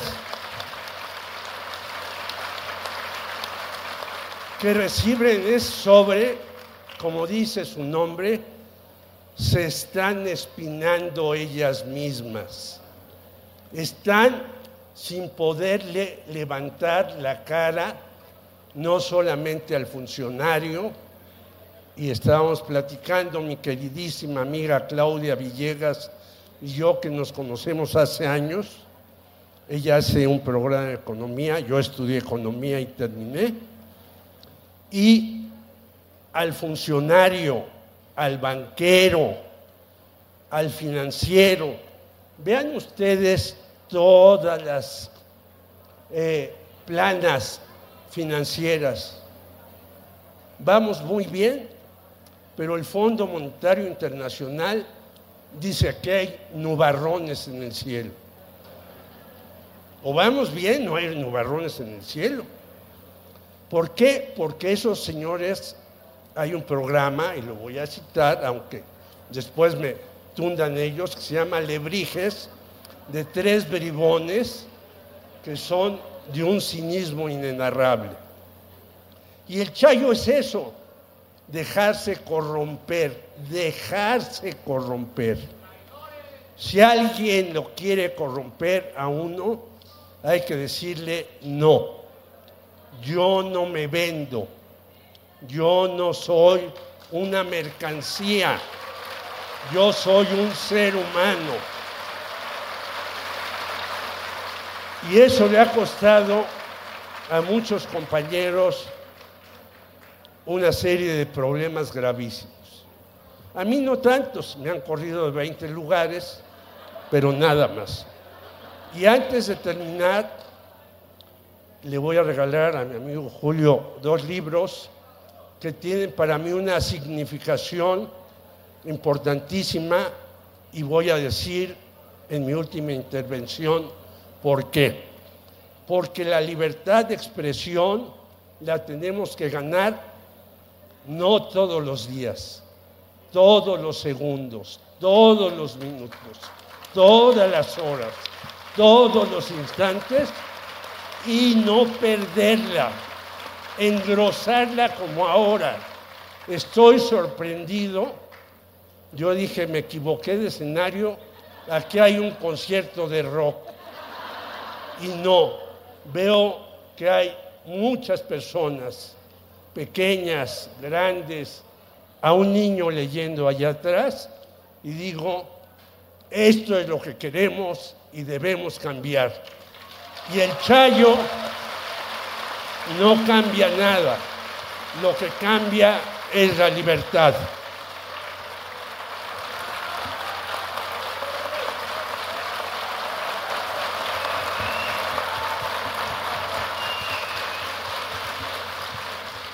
Claudia, eh, muchos de nosotros hemos cubierto la información política, campañas electorales, conflictos, eh, ruedas de prensa, digamos, de política o de luchas o problemas sociales. El ámbito económico durante mucho tiempo pues pareció como más distante y luego también nos damos cuenta de que también hay muchos personajes en ese ámbito que colaboran con el poder, que distorsionan, que engañan que están al servicio de esos poderes. ¿Cómo ha sido esa trayectoria del periodismo económico? Bueno, pues el periodismo económico siempre ha estado sujeto a este chayo de alguna manera formalizado, porque los periodistas económicos estamos muy cerca del poder económico, empresarial, financiero. Y sin una preparación adecuada, Julio, el periodista de economía y finanzas lo que hace es comprar las narrativas del poder. Y no sé si ustedes conocen este libro de Naomi Klein, La doctrina del shock. Los periodistas financieros siempre están escuchando que va a haber devaluación, que va a haber caída en la economía, que hay problemas y que por eso la gente común y corriente, la gente de a pie, tiene que aceptar ciertos cambios. Por eso el periodismo financiero tiene tanta responsabilidad. Yo entiendo que la política, y lo veo como en un espectro más de mediano plazo, en donde, mediano plazo y no, pero donde las decisiones de las votaciones tienen un espectro de seis años. Las decisiones en, en política económica tienen impacto mañana Mañana podemos tener un problema con nuestras pensiones, podemos tener un cambio que cambie nuestra manera de vivir, nuestra calidad de vida. Por eso no se vale que los periodistas económicos y financieros pacten con el poder. Los periodistas de economía y finanzas tienen que informar todos los días lo que ven mal, pero de manera inmediata, porque la comunicación en economía y finanzas nos impacta todos los días. Entonces, la verdad es que creo que los periodistas de economía y finanzas tienen una responsabilidad mayor de prepararse, de entender que las narrativas no son las que nos venden siempre y que tenemos que dar nuestra propia visión con esto que yo les decía, hay que ir a preguntar a un analista y a otro analista, pero hay que tener los datos duros, Julio, porque entonces lo que ha pasado es que los periodistas de economía, finanzas, negocios, dicen, es mucho más cómodo escuchar lo que me dice el banquero o lo que me dice el Fondo Monetario Internacional y decir que sí, eh, así es, así va a pasar y comunicarlo. Entonces, lo que tratamos de hacer nosotros en la plataforma de Astillero es siempre poner en tela de juicio esas narrativas, Julio. Gracias.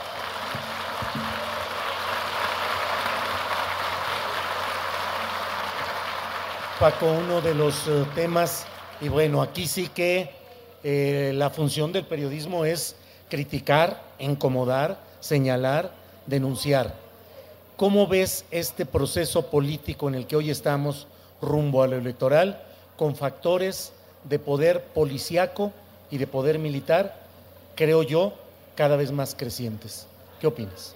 No, absolutamente, Julio. Creo que todavía nos falta mucho analizar el poder que tiene el ejército. Yo en ocasiones platico con ustedes y les digo, no debíamos estar platicando sobre el poder de los militares que los tienen desde los 50. ¿sí? Desde los 50 los educaron para reprimir. No saben hacer otra cosa. Ciertamente López Obrador los tiene construyendo. Sí, pero yo les digo, ni uno ni otro papel está bien, porque mañana que se vaya López Obrador, ¿qué va a pasar? Lo que debemos estar platicando en este momento es cómo vamos a desmilitarizar, a desmilitarizar este país, cómo hacemos para meterlos a los cuarteles, cómo hacemos para que esa clase militar esté allá afuera, esté en los cuarteles, no podemos tenerlos a ninguno.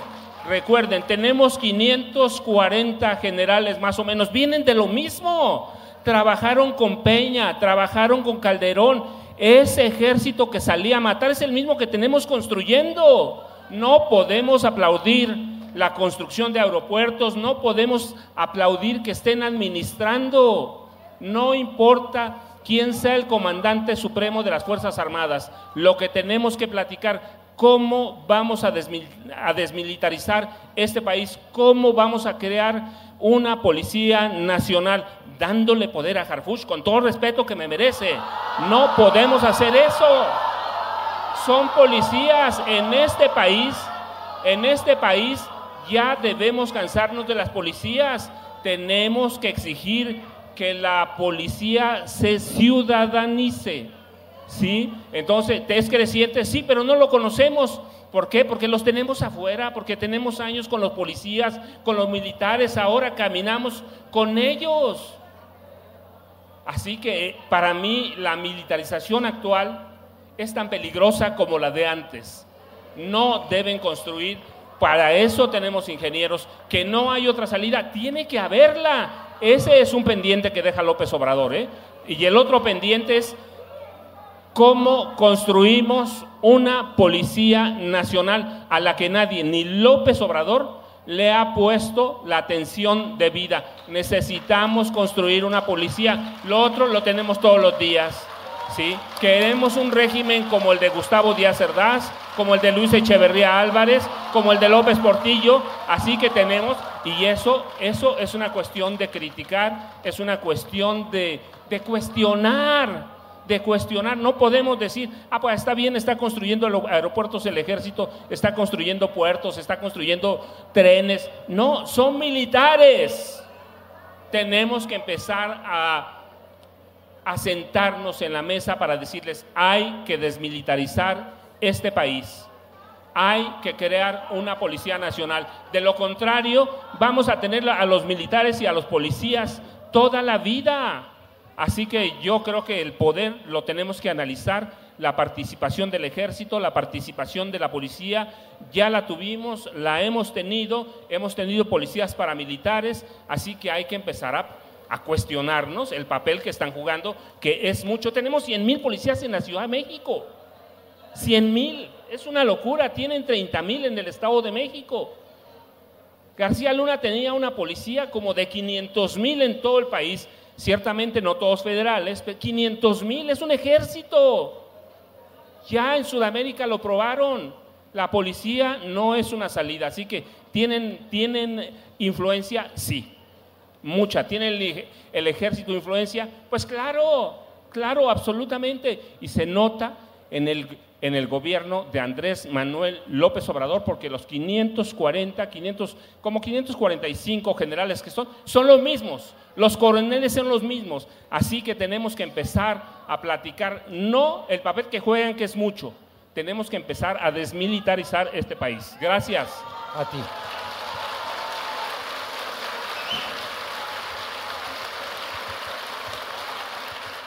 Yo en las mesas ya juego nada más a decir, este, yo hago preguntas, yo hago propuestas, hago mis preguntas, las escribo y la verdad es que es un placer que ellos van llevando el ritmo y van moviendo y van haciendo todo. Así es que, Jorge, tú eres un hombre con militancia de izquierda absoluta. Fuiste miembro del Partido Comunista, eres un periodista respetado y respetable. Esta izquierda de hoy, ¿qué riesgos tiene en este momento? Primero quiero decir que en cualquier equipo, por muy importante que sea, hace falta un capitán. Y el capitán se llama Julio Astillero. Si no hubiera un capitán que nos, que nos permitiera decir muchas cosas que no hemos podido decir en otros medios, no hubiera esta audiencia y más. Segundo lugar, para ser un gobierno de izquierda, también la ciudadanía tiene que ser crítica, no borreguna. Perdónenme, perdónenme. Hay que ser crítico de lo que hace mal, incluso un gobierno que yo apoyé desde antes, porque el Partido Comunista, si ustedes recuerdan, le dio el registro a Cuauhtémoc Cárdenas para que fuera candidato a la presidencia. Y yo dije, bendito Marx, que iluminó después de muchas peleas internas en contra de la dirección. No se crean que la dirección fue muy generosa. Peleas contra la dirección para que le dieran el registro a alguien que tenía mayor popularidad que el Partido Comunista. Después entré al PRD y me salí y no he participado en Morel. Quiero decirles que al principio me invitaron a dirigir regeneración en Morena, de la Ciudad de México. Dirigí cinco números mensuales que me decían que editaban dos millones de ejemplares. Y yo dije, es muchísimo, no los van a poder repartir. Pues aquí se van a editar, pues, ¿está bien? Cuando me censuraron mi tercer artículo, no mío, dije, adiós, dejo la dirección de Moreno.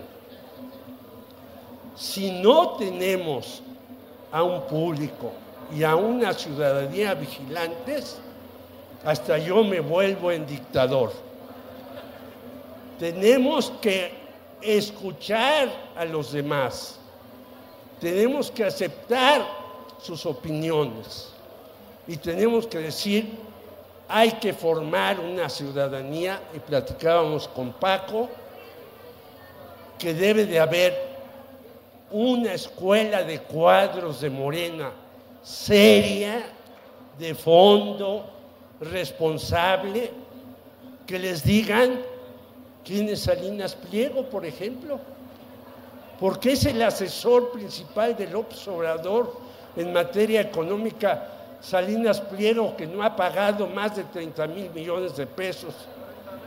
Pues yo no lo entiendo, lo he criticado y por eso mandamos a hacer, aparte de las camisetas de Julio, mi hijo Alejandro y yo, esta camiseta.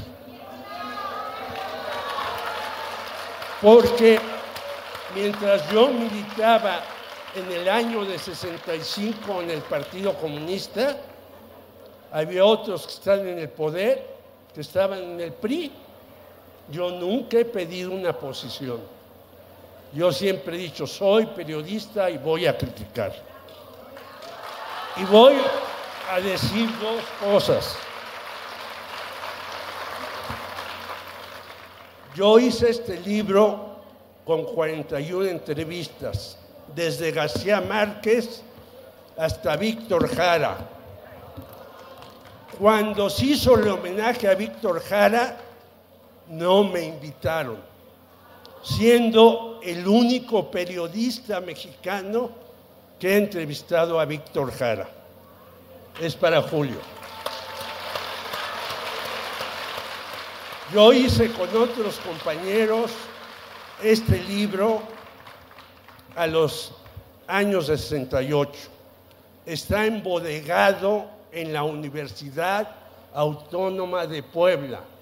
65 mil ejemplares. Es para Julio.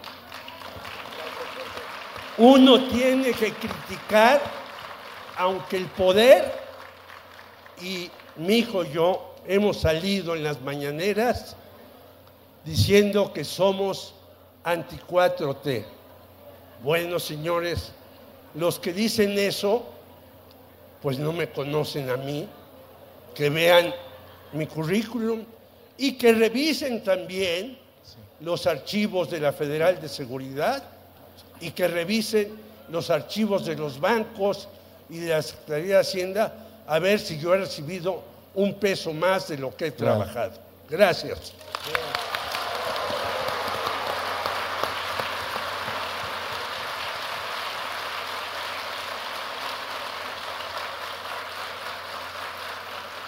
Claudia, em, ¿qué tenemos que ver, qué tenemos que revisar, qué tenemos que estar alerta ante lo que viene en toda la situación económica? ¿Vamos bien, vamos regular? ¿Qué debemos de cuidar? ¿Qué se está haciendo bien? ¿Qué no? Bueno, haciendo un balance rapidísimo de lo que se ha hecho bien, me parece que podríamos decir, y ustedes lo han visto, cambios inéditos en el enfoque que tenemos para este país en donde se ha preocupado el gobierno del presidente López Obrador por mirar los intereses del país antes que las agendas de Estados Unidos. Y ahí tenemos temas clave como el tema del litio. El litio se ha nacionalizado en un momento muy importante para la definición de la electromovilidad. Me parece que ahí sí hay un aplauso para el presidente López Obrador. También creo que los apoyos a los adultos mayores, a los grupos vulnerables, son otro aplauso para el presidente López Obrador. ¿Y qué creen? Nos queda cortito el apoyo a los grupos. Estábamos platicando en economía social que mientras acá estamos dando apoyos que van por del orden de los 600 mil millones de pesos. En otros países de la Unión Europea esos apoyos se triplican. La vocación de un gobierno debe ser el tema de los apoyos sociales y debe tener una economía lo suficientemente fuerte, equitativa, para seguirlos y sostenerlos. ¿Qué creo, Julio, que debería de ser el enfoque de las audiencias del, del contribuyente del trabajador, la rendición de cuentas. Porque como decía Paco, el tema de la militarización, y nosotros en Revista Fortuna hicimos un recorrido de cómo se está tratando de blindar a partir de los militares, nos quieren vender esta idea de que para que todo esto positivo permanezca es a partir de la mano de los militares, renunciando a derechos humanos, me parece que no, y estoy totalmente de acuerdo con Paco. Tenemos que pedir rendición de cuentas y tenemos que pedir cómo mantenemos estos cambios, pero sin la mano de los militares. Y después creo que también tenemos temas pendientes con el gobierno, como es la participación del sector privado en temas tan delicados como es el asunto de los penales, los eferesos que están en manos del sector privado. No puede ser porque los empresarios que por cierto han acompañado Julio al presidente en su consejo asesor empresarial, que han conservado, a pesar de las negociaciones que bajaron en 10% lo que se transfiere, esto no puede suceder. tenemos que pedir que el sector privado saque la mano en temas que son perniciosamente perjudiciales para nosotros, hospitales, penales, todo este tema de infraestructura que debe ser un bien nacional, ahí se tiene que poner mucho énfasis. En resumen, Julio, te diría que rendición de cuentas se alimenta precisamente de este pensamiento crítico, de que no seamos borregos, de que no caigamos en la tentación de que por pertenecer a este grupo que está apoyando el cambio, porque todos pertenecemos a ese grupo. Me parece que cuando te dicen defínete, hay que decirles, fíjate que no, yo me defino por lo que es la democracia de este país, porque a Julio le han pedido que se defina y nosotros nos definimos ya, Julio. Nosotros somos periodistas y nos definimos por ustedes. Y eso es creo que lo más importante en este país. Entonces, rendición de cuentas en economía, preguntar respetuosamente, oiga, a mí me beneficia el IMSS bienestar, me beneficia el manejo de las pensiones así y, respetuosamente pedir rendición de cuentas, porque otra cosa que nos va a quedar a deber este gobierno es transparencia. Necesitamos alimentar la rendición de cuentas y la, eh, la exigencia de tener documentos, de tener datos, de tener estadísticas. Y ahí los periodistas financieros que tenemos la responsabilidad social, la vamos a leer sin sesgo, porque esa es otra cosa. El sesgo ideológico no ayuda a construir democracia. Gracias, Julio, por todo.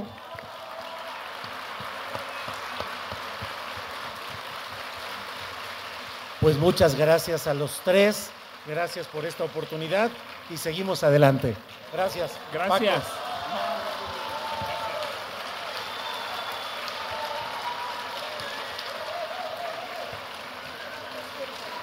ti, gracias. A ver, ¿ya o qué? A ver.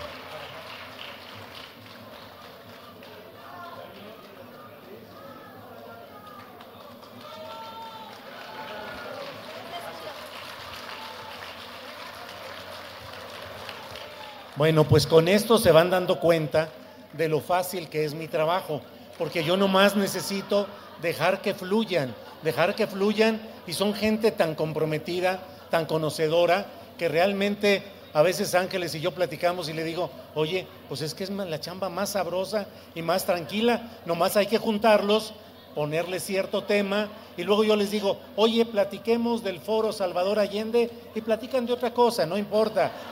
Así es esto. Bien, listos, adelante por favor. Es la última mesa. Gracias. Ana Fran.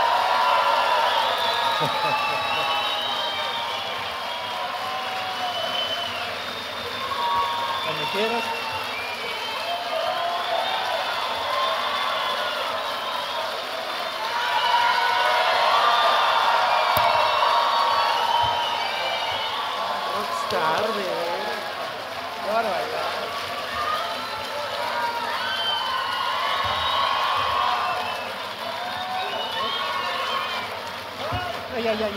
De veras, falta.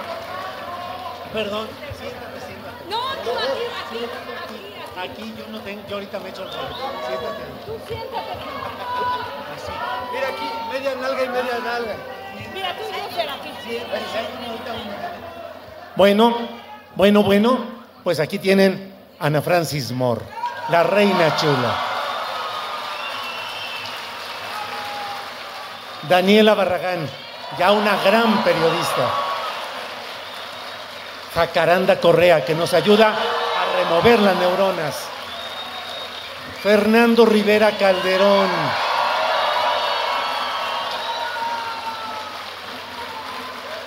Ana Francis, ¿qué hago? ¿Qué hago? Julio, eres el maluma del periodismo de izquierda. ¿Qué, has, ¿Qué hacer aquí teniendo todos los genios que hemos ido presentando en esta ocasión? Don Fernando Rivera Calderón, ¿qué nos dice? ¿Con qué empezamos o qué, qué hacemos? Mi, mi querido Julio Astillero, me siento muy feliz de estar aquí. Este, la verdad, hasta me siento orgulloso de que no fui a la fiesta del tío Richie y mejor me vine aquí a la fil del Zócalo, carajo. Aquí no hay acarreados, este, o sea, podemos. También me sedujeron los, los que estaban protestando por, por los privilegios de la ministra Piña y compañeros, pero tampoco estaba tan prendida la fiesta. No, no, no. Entonces acá está más chingón, así que muchas gracias por estar aquí en la mesa del más acá. La mesa del más acá. Ana Francis, ¿somos espectadores o actores en el gran teatro de la política? Somos protagonistas, Julio. Todos somos protagonistas. Eso es lo interesante de este momento, que entre todos estamos moviendo el país. Espero que lo estemos moviendo. Exacto, porque decir para adelante, pues a saber que hay adelante, ¿no? Pero que lo estemos moviendo como en slam, entre abrazo, entre sabroso, por lo menos moviendo para que se mueva y que dejemos de estar en la pendeja, eso. Muy bonita letanía, muy bien. Dani, ¿qué hay que mover? ¿En qué estamos moviéndonos? ¿Qué hay que mover o qué no? Hay que mover todo. Esa siempre tiene que ser la ambición, eh, todo o nada. Y ahorita es muy emocionante estar en foros así de gente que viene a ver a periodistas, a comunicadores, porque antes el periodista era un ser lejano, un tanto despreciable y ahorita recibir tanto cariño de tanta gente quiere decir que algo se está haciendo muy bien. Jacaranda, ¿qué neuronas hay que remover? Pues hay que mover las neuronas, el cuerpo también y a mover el avispero, porque de lo que se trata es de pensar, de leer un montón, de no dejarnos ir a la primera con lo que nos digan, ¿no? Y creo que tenemos una gran responsabilidad. Creo que el presidente ha hecho una gran labor al mover muchas cosas desde la mañanera y decirle a todo el mundo que todos, todas, todos tenemos cosas que decir, cosas que pensar y creo que eso es lo más importante y creo que es el gran logro de estos tiempos. Gracias, Jacaranda. Fernando, mueve tu cuerpo, Macarena, pero en tu caso, ¿qué hay que mover? ¿Qué hay que remover? Bueno, de entrada rezarle a la Macarena para que nos dé alegría, para mover el cuerpo como, es debido. ¿Qué hay que mover? Pues lo primero que hay que mover es, la conciencia, eh, de adentro hacia afuera. Eh, y creo que es muy interesante que una feria como esta, que es la Feria del Libro, eh, tenga realmente la función de reivindicar el poder de la palabra. En, este, en estos últimos años hemos visto la reivindicación de la palabra. De entrada, de la palabra más devaluada de este país, que era la palabra del presidente de México. La palabra del presidente se revaluó como el peso mexicano. Y no solo la palabra del presidente, sino gracias a eso, la palabra de cada uno y de cada una de nosotros, porque ahora todos tenemos voz, cada uno podemos ser un reportero, incluso buena parte de la sociedad ha relevado con mucho mayor éxito a esos viejos periodistas de la vieja guardia que se sentaban todas las noches a leer un teleprompter y a decir, muy buena noche, buena noche. Esta noche en el noticiero vamos a darle pura fake news porque estoy cobrando mucho chayote del gobierno. Eso se acabó. Oye, no, ¿y sabes qué, Julio? Yo que vengo de la televisión, yo tengo muchos años trabajando en televisión cultural, debo decirlo, estamos platicando aquí este, tras bambalinas, que estamos muy agradecidas, muy agradecidos, muy impresionadas de que esto es el triunfo de los nuevos medios. O sea, todo lo que nunca imaginamos, YouTube, las redes, pues sí, aquí están estas benditas redes, aquí está esto que pasa en YouTube, en tu caso con tu programa, y la verdad es que es muy impresionante y creo que somos muchos, muchas, ¿no? Haciendo cosas, pensando juntos y pues muy agradecida por todo esto que está pasando hoy aquí. Muy bien.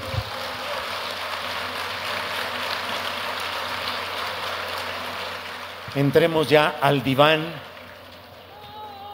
de las cosas más del más allá. Ana Francis cómo pasar, ay carajo, cómo pasar de reina chula a diputada, sin morir en el intento.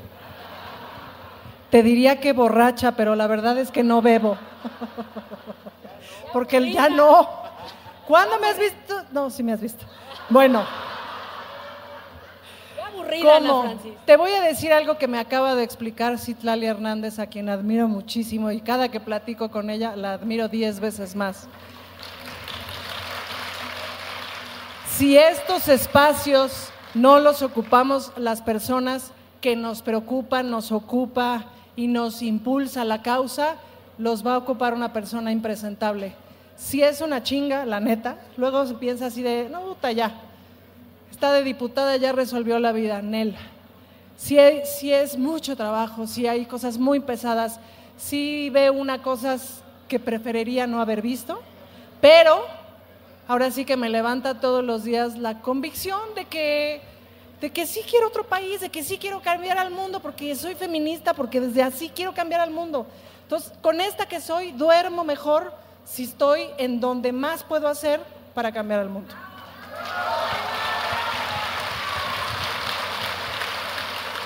Daniela, muy bien. Daniela, ¿por qué eres periodista y si en determinado momento de tu vida pensaste en no serlo pensaste en hacer otra cosa?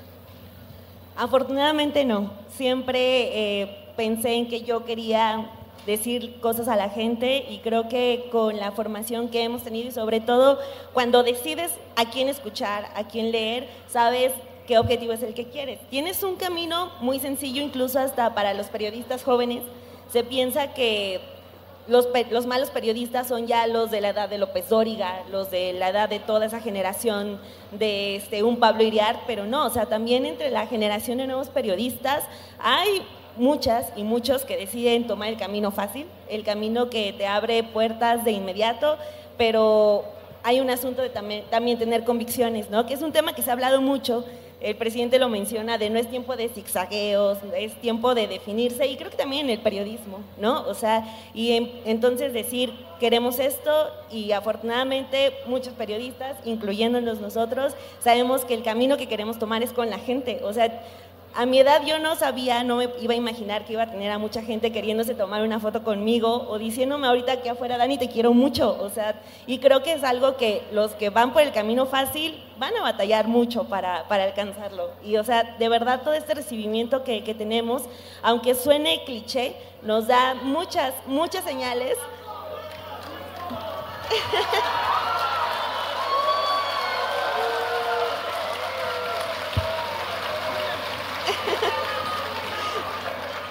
Pues sí, el tener maestrazos como, como Paco Taibo, como eh, Julio Astillero, que yo nunca me canso de decirle que yo lo leí en la universidad, en, en el CCH, y estar ahorita sentada junto a él es como el máximo, porque digo, hice bien las cosas, ¿no? Entonces, ahí vamos, ahí vamos echándole todas las ganas.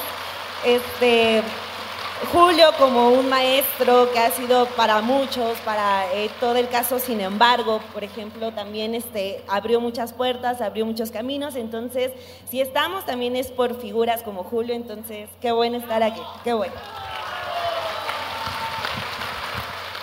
Jacaranda, ¿qué tan difícil ha sido ese proceso de mujeres reporteando, de mujeres haciendo trabajo directo? ¿Qué tanto ha sido lo que haya sido bien?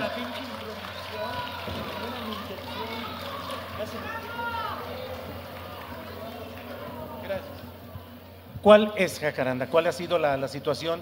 Bueno, de- pues yo, yo creo que a mí todavía me antecede otra generación, pero en mi caso, que vengo del periodismo televisivo, no se crean, no ha sido nada fácil. Hoy hay muchos espacios abiertos para, para mujeres, pero, pero creo que ha sido una construcción eh, de mucho trabajo de romper, sobre todo en el periodismo televisivo, más que en el escrito, debo decirlo, de romper estereotipos, de, de romper esta dictadura de la belleza, la dictadura de muchas cosas que, que la verdad muchas mujeres de mi generación tuvimos que, pasar. Y ahora creo que afortunadamente también las redes sociales nuevamente han abierto, han quebrado ese, ese, ese paradigma, han quebrado estas ideas ¿no? de lo que deberían de ser, sobre todo las mujeres que como en mi caso que hicimos en el periodismo televisivo, ¿no?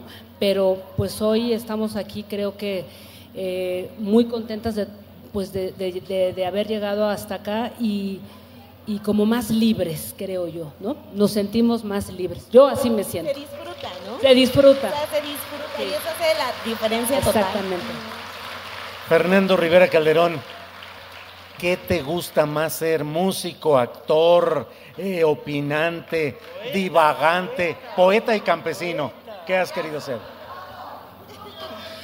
Lo que más me gusta es ser eh, no poeta, ni prepoeta, ni pospoeta. Me gusta ser un astronauta de bajo presupuesto que viaja por el espacio en transporte público. O sea, me gusta ser peatón. Metronauta. Peatonauta. Andar en la red social más importante para mí, que es la calle. Porque antes del Twitter y el Facebook está la calle, está el metro, que por cierto es la mejor red social para llegar a la feria del libro, porque hay un montón de manifestaciones y, bloqueos. Así que, pues creo que es de donde sale todo lo demás. No podría escribir poesía, no podría haber pasado por el periodismo ni hacer canciones si no pasara todos los días por las calles de mi ciudad y me inspiro de ver cada rostro y cada situación que voy viviendo. Me emociona mucho. Yo sé que hay gente que dice, la Ciudad de México es horrible. Y oí que un día este, uno de los intelectuales decía que le molestaba mucho que en su casa se oía un ruido que decía, se compra colchón. Y a mí me encanta. A mí me encanta escuchar los sonidos de esta ciudad, oler los aromas de esta ciudad, incluso los pinches, porque todo, todo bien, todo inspira y todo eh, nos llena de historias y aquí básicamente habemos contadores de historias y de histerias. Y los ricos y deliciosos tamales Tamales oaxaqueños. Y el gas. Les voy a decir que esa es una técnica muy buena para calentar la voz. Eh, hay tamales Oaxaca, porque háganlo conmigo. Hay tamales Tamales oaxaqueños y empiezas a sentir que te vibra aquí, ya entonces puedes cantar lo que quieras. Cuan- Cuando dicen que cuando haces el grito del tamal oaxaqueño se te activa el tercer ojo. Bueno, unos lo traen acá, otros no sé dónde, pero se te activa, se te activa. Ana Francis, Y el de- y el de a la izquierda mexicana, ¿qué tercer ojo debe iluminarse o abrirse? Claramente.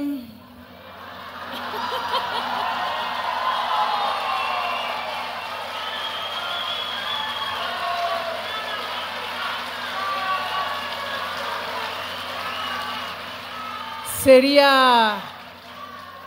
Claramente la izquierda es una utopía, ¿no?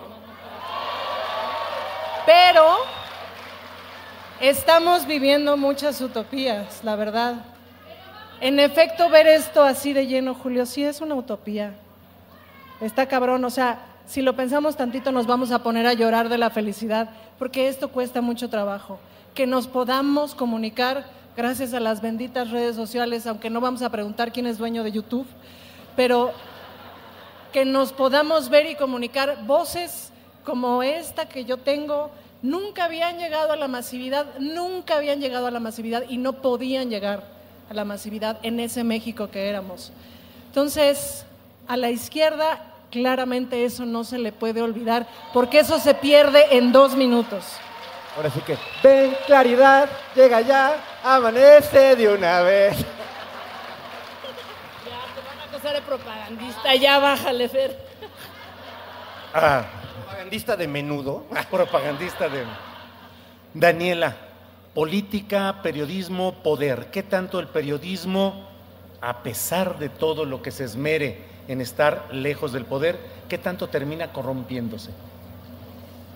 Creo que podemos ser un tanto flexibles y no ser tan castigadores. Eh, por ejemplo, yo venía pensando en el asunto de cómo a veces se llega a malinterpretar una crítica con decir estás golpeteando. Y creo que también, habla- juntando con lo de la, pregunta que le hacías a Ana Francis, es, eso también es necesario para la izquierda, ¿no? El hablar las cosas eh, como son, el decir esto no me gusta, pero eso tampoco me hace tu enemigo, porque ese es el periodista. El periodista es el que te dice, oye, cuidado con esto, pero no te lo dice para lastimar un proyecto, sino para, te dice, hay que poner atención aquí porque hay algo que se puede mejorar. Entonces creo que entiendo mucho la parte en la que hay una molestia ¿no? con, con, el gremio periodístico, la entiendo porque hasta la comparto, ¿no? de muchos periodistas que han hecho mucho daño, pero también creo que conforme pasen los años, ya después de un torbellino que fue, que ha sido eh, la administración del presidente López Obrador, creo que también tiene que llegar un momento de replantearse de que el periodista puede ser muchas cosas y puede realmente no ser un enemigo. ¿No? O sea, para decir, oye, yo trabajo para llevarte temas que te interesan, temas en los que hay que trabajar juntos. Entonces, eh, creo que ahí, este, si hay temas en los que coincidimos, aunque algunos nos digan lamebotas, chayoteros de AMLO, X cosa, pues qué bueno que haya coincidencias. Con Peña estábamos todos amargadísimos de que era una tras otra, un caso tras otro, que es maldita sea, o sea, el PRI de verdad llegó y tocó fondo. Aquí hay coincidencias, tenemos muchas coincidencias como, periodistas, como periodistas con el presidente López Obrador. Qué bueno, pues era necesario tenerlas, ya era justo que las tuviéramos, pero por lo tanto hay coincidencias y si hay contradicciones, pues ahí vamos a estar para señalarlos, pero como servidores de ustedes. Un periodista sin sus lectores es nada. Entonces es como un asunto de, va a terminar esta administración, que digo, fue un huracán, y vamos a estar para ustedes porque nos debemos a ustedes. Bien. Jacaranda, tú tienes una serie de preocupaciones que has expresado como periodista, ecológicas, eh, de género, culturales. ¿Qué es lo que más te llama la atención como aquello en lo que hay que acentuar la lucha social y política en México? Ya. Yo creo que en este momento estamos viviendo eh, muchos movimientos sociales, muchas resistencias que a veces no se ven, las resistencias medioambientales, ¿no? O sea, muchísimos activistas, mujeres sobre todo, que defienden sus territorios de los grandes megaproyectos, ¿no? Eh, también eh, mujeres, ¿no? Que están pues marchando para encontrar a sus hijas, ¿no? Mujeres que están luchando contra las violencias y creo que eso es muy valioso porque en medio de todas esas resistencias hay muchos logros que a veces no se ven. Hace poquito, déjenme les cuento y además les recomiendo una serie muy bonita que se llama Periodismo de lo Posible de la colega Marcel, bueno, Marcela Turati y muchos otros periodistas que cuentan justamente una cantidad de movimientos vibrantes, potentes en este país que están resistiendo y están luchando por cambios eh, contra proyectos extractivistas y han ganado. Eso también forma parte de la utopía, ¿no? O sea, saber que podemos construir mundos posibles, que no todo es un bote de basura, que no todo es eh, eh, muertos, este, fosas, o sea, sí, vivimos un momento muy complicado, pero también creo que podemos contar cosas desde las victorias, ¿no? Desde las cosas que sí están pasando, desde esas resistencias y creo que eso es también una de las cosas que como periodistas tenemos la responsabilidad, ¿no? De compartirles que es posible cambiar, hay que resistir porque las transformaciones, o sea, no vienen de una persona, ni de dos, ni de tres, o sea, la transformación la vamos a hacer todos, resistiendo y construyendo utopías, ¿no? Definitivamente.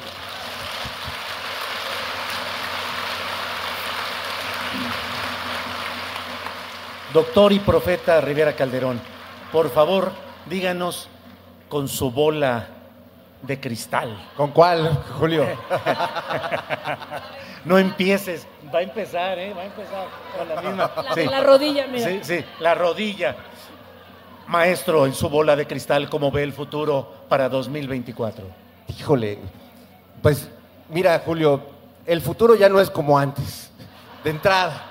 Nos, lo han y afortunadamente ya no es como antes porque el futuro ahora eh, tiene un factor que, se había agotado, un recurso natural que se nos está agotando, que es la esperanza. Y yo creo que aquí hay mucha esperanza eh, y hay una convicción de que las cosas tienen que cambiar.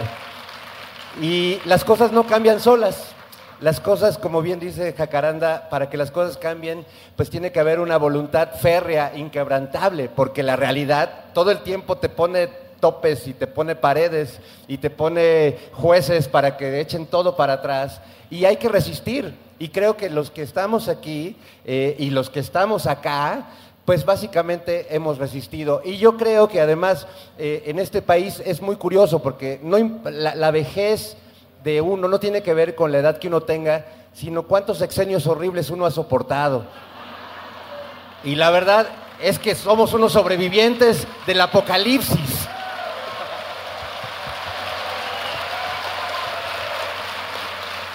Bueno, Y además, Julio, Pues, déjame decir sí. algo, déjame contarles una anécdota porque a mi querido Fer, Ana Francis, nos conocimos hace muchos años y hacíamos un programa, Canal 22, el rotativo, en, en pleno tiempo de Calderón. Y ahí, pues cuántas cosas no hicimos, mi querido Fer. O sea, le dimos a todo lo que pudimos. Fue un espacio de resistencia de este programa. Ahí este, Fer Rivera Calderón hacía una cosa que se llamaba el rotavirus, ¿no? ¿Te acuerdas? Y las reinas chulas este, participaban ahí haciendo sketch también, este Pedro Cominic, en fin. Entonces, creo que es muy bonito ver a colegas eh, Víctor Ronquillo también colaboraba con nosotros, ver a colegas que hemos venido trabajando por impulsar pues muchas cosas, un periodismo independiente, libre y tratando de hacer cosas pues que realmente ayuden a pensar y a reflexionar y a mover la neurona y pues tú, mi querido Julio, has sido un, un gran vehículo para lograrlo también. Gracias. gracias. Bueno, como decimos en el programa, ya estamos en la parte final. Nos tocan, nos quedan cuatro minutitos. Por favor, una reflexión de minuto cada quien. Y al final va a estar Daniel Robles Aro que nos va a dar un mensajito de un minuto. Así es que, por favor. Julio, aprovechando que eres el peso pluma del periodismo de izquierda, Periodista de Maluma peso pensé porque el de Maluma me lo pasó Fernando Rivera Calderón, le, le robé el chiste, pero ya pensando más en lo nacional, me parece más adecuado.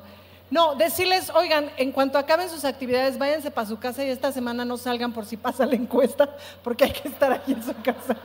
Agradecerles, no saben todo lo que significa que estén acá, agradecerles todas sus palabras, sus mensajes, sus mentadas, sus comentarios en cada programa, en las redes sociales, agradecerles de, de todo, de todo, de todo corazón.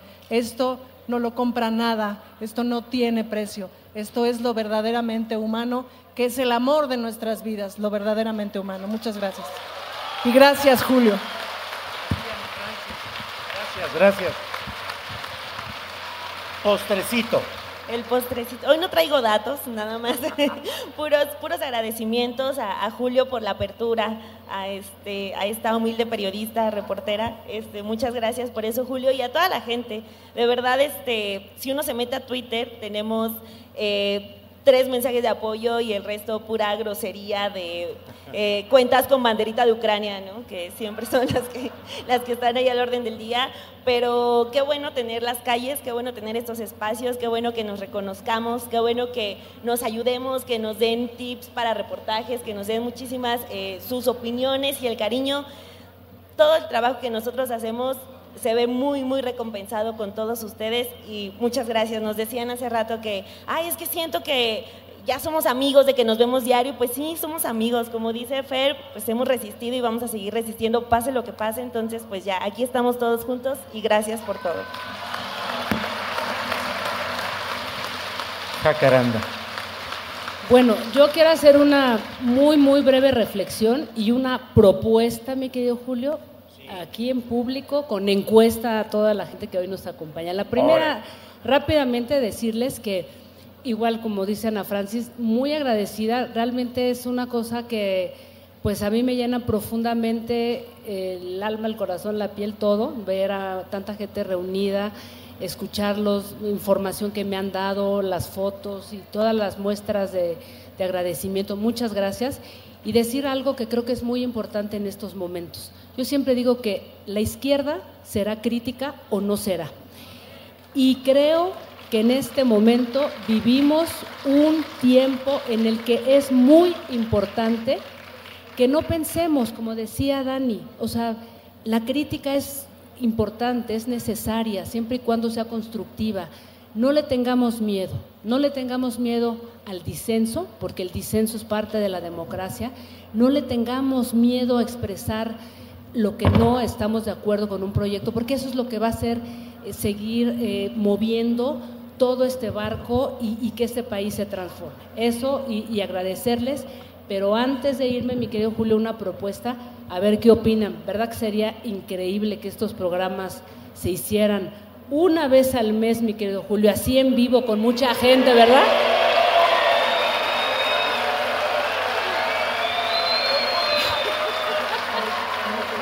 Uno en cada delegación, ¿qué les parece? Yo me encargo, Julio, con Alex nos encargamos, tú desde Guadalajara y aquí aventamos, empujamos el barco. Ya. Y sugiero que lo hagamos en la Arena Coliseo. Ay, no, no, no, no. Eh, vamos, eh, yo, solo quiero agradecerte, Julio, agradecer a, a mis compañeras, al buen Paco y por supuesto a toda la Brigada para Leer en Libertad y a todos los organizadores de esta increíble feria del libro del Zócalo. Eh, creo que muchos de nosotros nacimos en un país donde podíamos ver a Jacobo Saludowski y a Raúl Velasco. Hemos construido, y a Chabelo, cuates, hemos construido a lo largo de estos últimos años una cantidad impresionante de medios independientes, hemos construido un espacio en los medios públicos que tiene mucha libertad, que tiene mucha valía, pero nos ha costado décadas. Así que yo básicamente le pido un aplauso para ustedes mismos, porque sin ustedes lo que el esfuerzo que hacemos nosotros no serviría de nada. Así que gracias de todo corazón y gracias a mis queridos compañeros. ¡Que viva Astillero! Gracias, gracias compañeros. Antes de irnos, un minutito. Paco Ignacio tiene algo que decirnos ahorita, por favor. En esta semana estuve en la Feria del Libro de Monterrey, en la Feria del Libro de Tampico, cuatro días en el Zócalo, evadiendo los compañeros una foto este, con éxito. Ya aprendí a abrir la boca y hacer así. Este, en la Feria del Libro de Oaxaca, de donde viajé hoy. Y este es un fenómeno nacional. La batalla del libro la estamos ganando nacionalmente. Pero las cosas que me ponen de buen humor es que estuve viendo qué era lo que vendía el Fondo de Cultura. Y lo que vendía era la colección Vientos del Pueblo por miles abajo de los 20 pesos. Yo creo que esa era la batalla que había que ganar y la ganamos. Y hay otra que es bien importante. Todo el mundo decía, no, estoy en Tapico porque no pude ir al Zócalo, eh, por- porque aquí está la magia dura del fenómeno de- del libro. O sea, parece imposible que estemos convocando en este nivel en una feria de libro y además con un añadido fundamental. Toda mi vida he pensado que una izquierda sin sentido del humor es derecha, chinga. Gracias, gracias Paco. Pues muchas gracias a nuestros invitados. Ana Francis Moore. Gracias. Paco, gracias. Gracias. Daniela Barragán. Jacaranda Correa. Fernando Rivera Calderón. Bueno, Julio, yo quiero mi playera de periodista progre. por ahí están. sí quiero, están, mi, ¿cómo per- no? mi- quiero mi playera. No nos despedimos porque queremos tomarnos una fotografía con toda la tripulación astillero, con los invitados. Y está también Dani, Daniel Robles, que nos va a dar un mensaje. Que este libro lo al final, como para cerrar, para que se quede la gente con la autora. Y Daria Que Candela. se queden para esto. Exactamente. Bienvenido, grande, grande, querido Daniel. Maura Aro, la heroína Maura Aro y el héroe Daniel Robles. Tienen un mensaje que está grabado, ¿verdad? Sí. A ver, adelante, por favor, el mensaje. Ah, aquí, aquí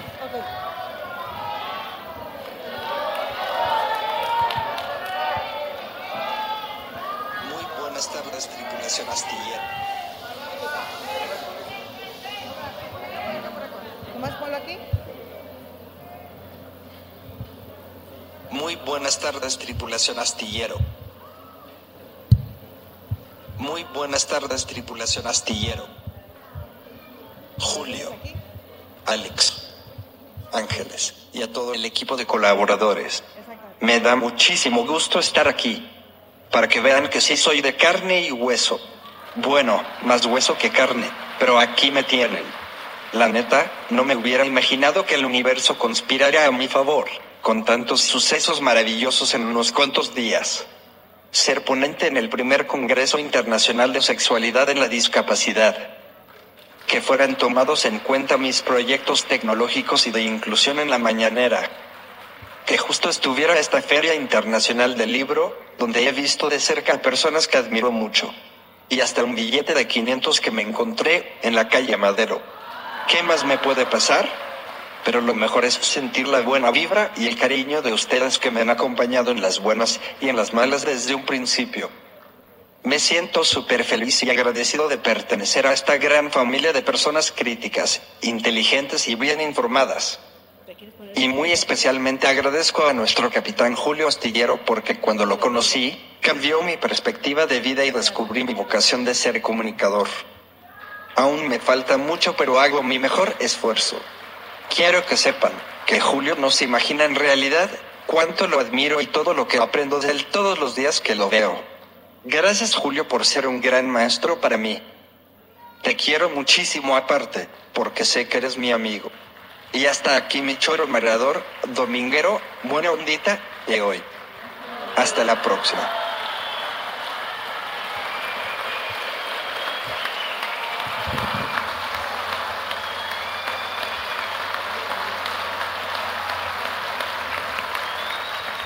Pues gracias, gracias, nos vamos. Está parte del equipo, Juan Manuel Ramírez, ahora en el video, por ahí estaba Arturo Santillán en la transmisión, Alex que debe estar por ahí, Alex Reyes, vente por acá, Alex, Alex Fernanda, Frida Guerrera que aquí anda también, acércate, Frida, Daniel Mesino, Daniel Mesino, escritor también, Andrés Ramírez Conejo, nuestro compañero coordinador general.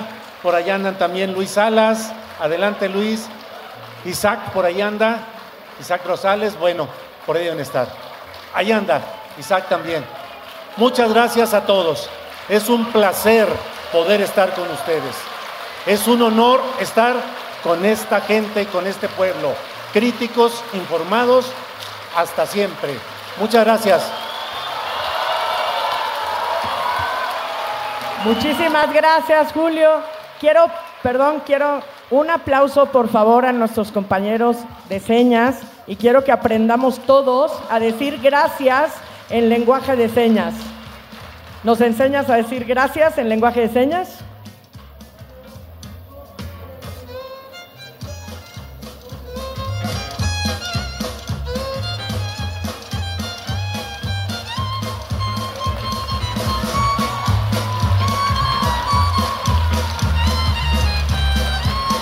Muchas gracias. A ver, quiero decirles que vamos a tener en este momento una presentación de dos jóvenes periodistas que se podrán imaginar que están a punto del colapso nervioso en esta carpa. Así que quiero que les aplaudan de manera enorme a Idalia Candelas y Augusto Mora, que hacen periodismo gráfico y que van a estar en esta carpa nada más y nada menos que con el monero rapé. Así que un aplauso enorme por favor para ellos.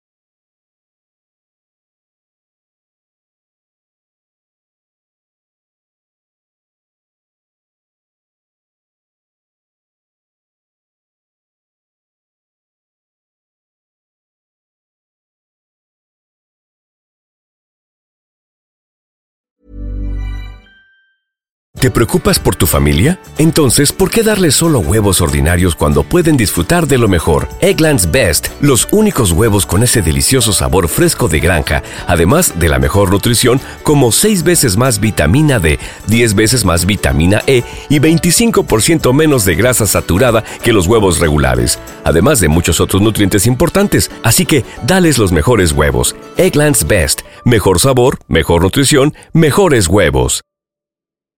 En Sherwin Williams somos tu compa, tu pana, tu socio, pero sobre todo somos tu aliado, con más de 6.000 representantes para atenderte en tu idioma y beneficios para contratistas que encontrarás en aliadopro.com. En Sherwin Williams somos el aliado del PRO. Para que te enteres del próximo noticiero, suscríbete y dale follow en Apple, Spotify, Amazon Music, Google o donde sea que escuches podcast te invitamos a visitar nuestra página julioastillero.com.